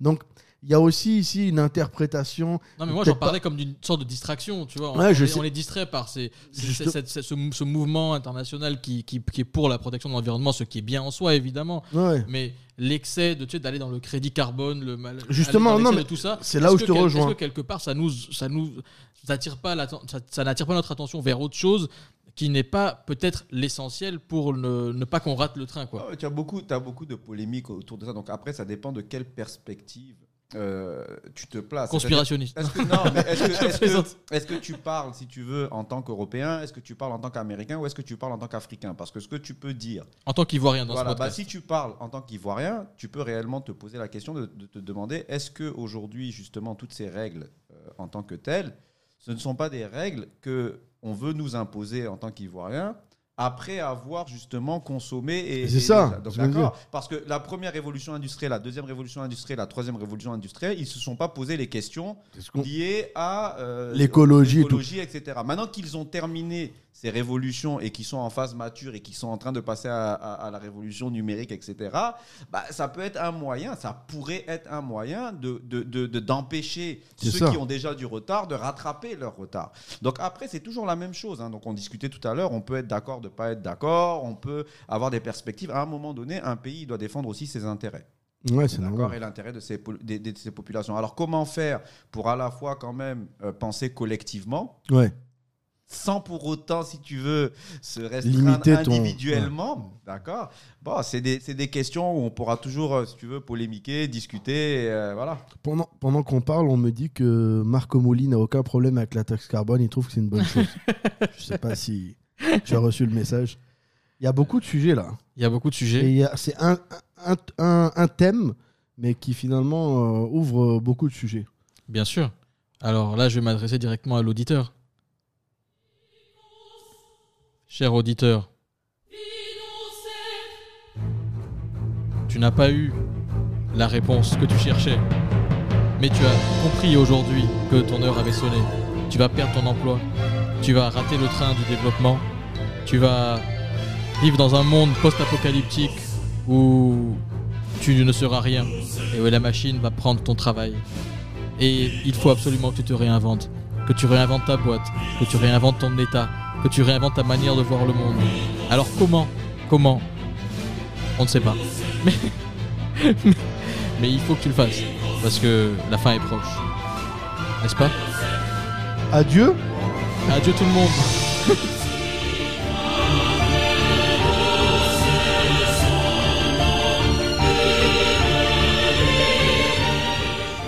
Bon non, on est là encore pour l'instant, pour quelques temps, jusqu'à la prochaine glaciation. Euh, Reda, Glaciation. Putain, le mot est beau. C'est magnifique. Reda, merci beaucoup. Merci Reda. Ah. On a vraiment beaucoup appris, sincèrement, euh, euh, blague à part, on a vraiment beaucoup appris. Euh, ça nous a ouvert l'esprit sur beaucoup de choses. On, a, on, a, on, a, on aime bien recevoir des personnages et des personnes aware comme toi, et c'est dans ma bouche, c'est un compliment. Parce que ça fait l'effet d'une anti-bibliothèque pour nous. Tu sais, l'anti-bibliothèque, c'est ce concept qui a été défini par un, un, un- intellectuel américain d'origine libanaise, j'ai oublié le nom et je vais m'en rappeler. Euh, mais l'anti-bibliothèque, c'est euh, le fait d'avoir une énorme bibliothèque avec plein de livres, euh, pas pour les lire, mais sim- simplement pour te rappeler que quel, que soit le, niveau de ta connaissance, tu as toujours beaucoup plus à apprendre et toujours rester humble par rapport à tout ce que tu ne sais pas. Et donc, tu nous as fait cette petite, ce, petit effet-là, qui est d'ailleurs un effet pas petit, qui a un effet vraiment important, c'est le, le- le- le- l'intellectuel en question, c'était Nas- Nassim Nicolas Taleb, je crois. Euh, en tout cas, qui a théorisé le Black Swan et puis aussi euh, tout Ouais. ce qui est antifragile, tout ce qui, tout ce, comment le chaos peut, enfin ça c'est encore un autre sujet. Mais Les antifragiles. tout ce qui est anti, anti, il y a un livre qui s'appelle Antifragile qui est très, très, très intéressant. Euh, Les gars qui sont outrés pour rien et tout ça là. oui, oui, Mes oui. amis LGBT. Exactement, exactement. Donc, euh, on voulait te dire merci de notre part, de la part de tous les auditeurs. Tu reviens quand tu veux, évidemment, c'est chez toi. Youssef, Merci Reda. Ah, merci à vous, j'ai aussi beaucoup appris. Hein, donc euh, voilà. Et puis je suis encore en vie, malgré la gandoura et la barbichette. T'as vu Merci Michel. Et- et la fumée, et la fumée. Oui, oui, bon, ça j'en parle pas. Je sais pas est-ce que c'est autorisé. Non, c'est autorisé. Tant qu'on le fait pas dans des écoles, tant qu'on n'oblige pas les enfants à suivre nos déviances et nos dérives, on peut faire ce qu'on veut chez soi. exactement. Et fumer en faisant notre podcast et dans notre bureau, tranquille au calme. Alors, si vous voulez un poil de barbe de Youssef, un morceau d'intelligence de Reda ou un morceau de cheveux que je n'ai plus de moi, OnlyFans OnlyFans, ni figue ni raisin. euh, vous sponsorisez et nous après on redistribue aux causes qui nous intéressent. Parfois c'est euh, le- L'association Youssef et, l'association. Youssef et Michel qui œuvre pour euh, empêcher le réchauffement de la planète et pour que tout le monde prenne le train de l'émergence. Merci à vous, merci à tous Merci, ceux qui nous ont écoutés, merci euh, d'être aussi fidèles les auditeurs. Que Dieu vous bénisse et bénisse l'Amérique. Et on se dit euh, À la semaine prochaine. à la semaine prochaine ou adieu, c'est selon. Ni figue, ni raisin. Toute la semaine et à tout moment, restez connectés à l'actualité de Ni figue ni raisin sur les réseaux Facebook et Instagram. Ni figue, ni raisin.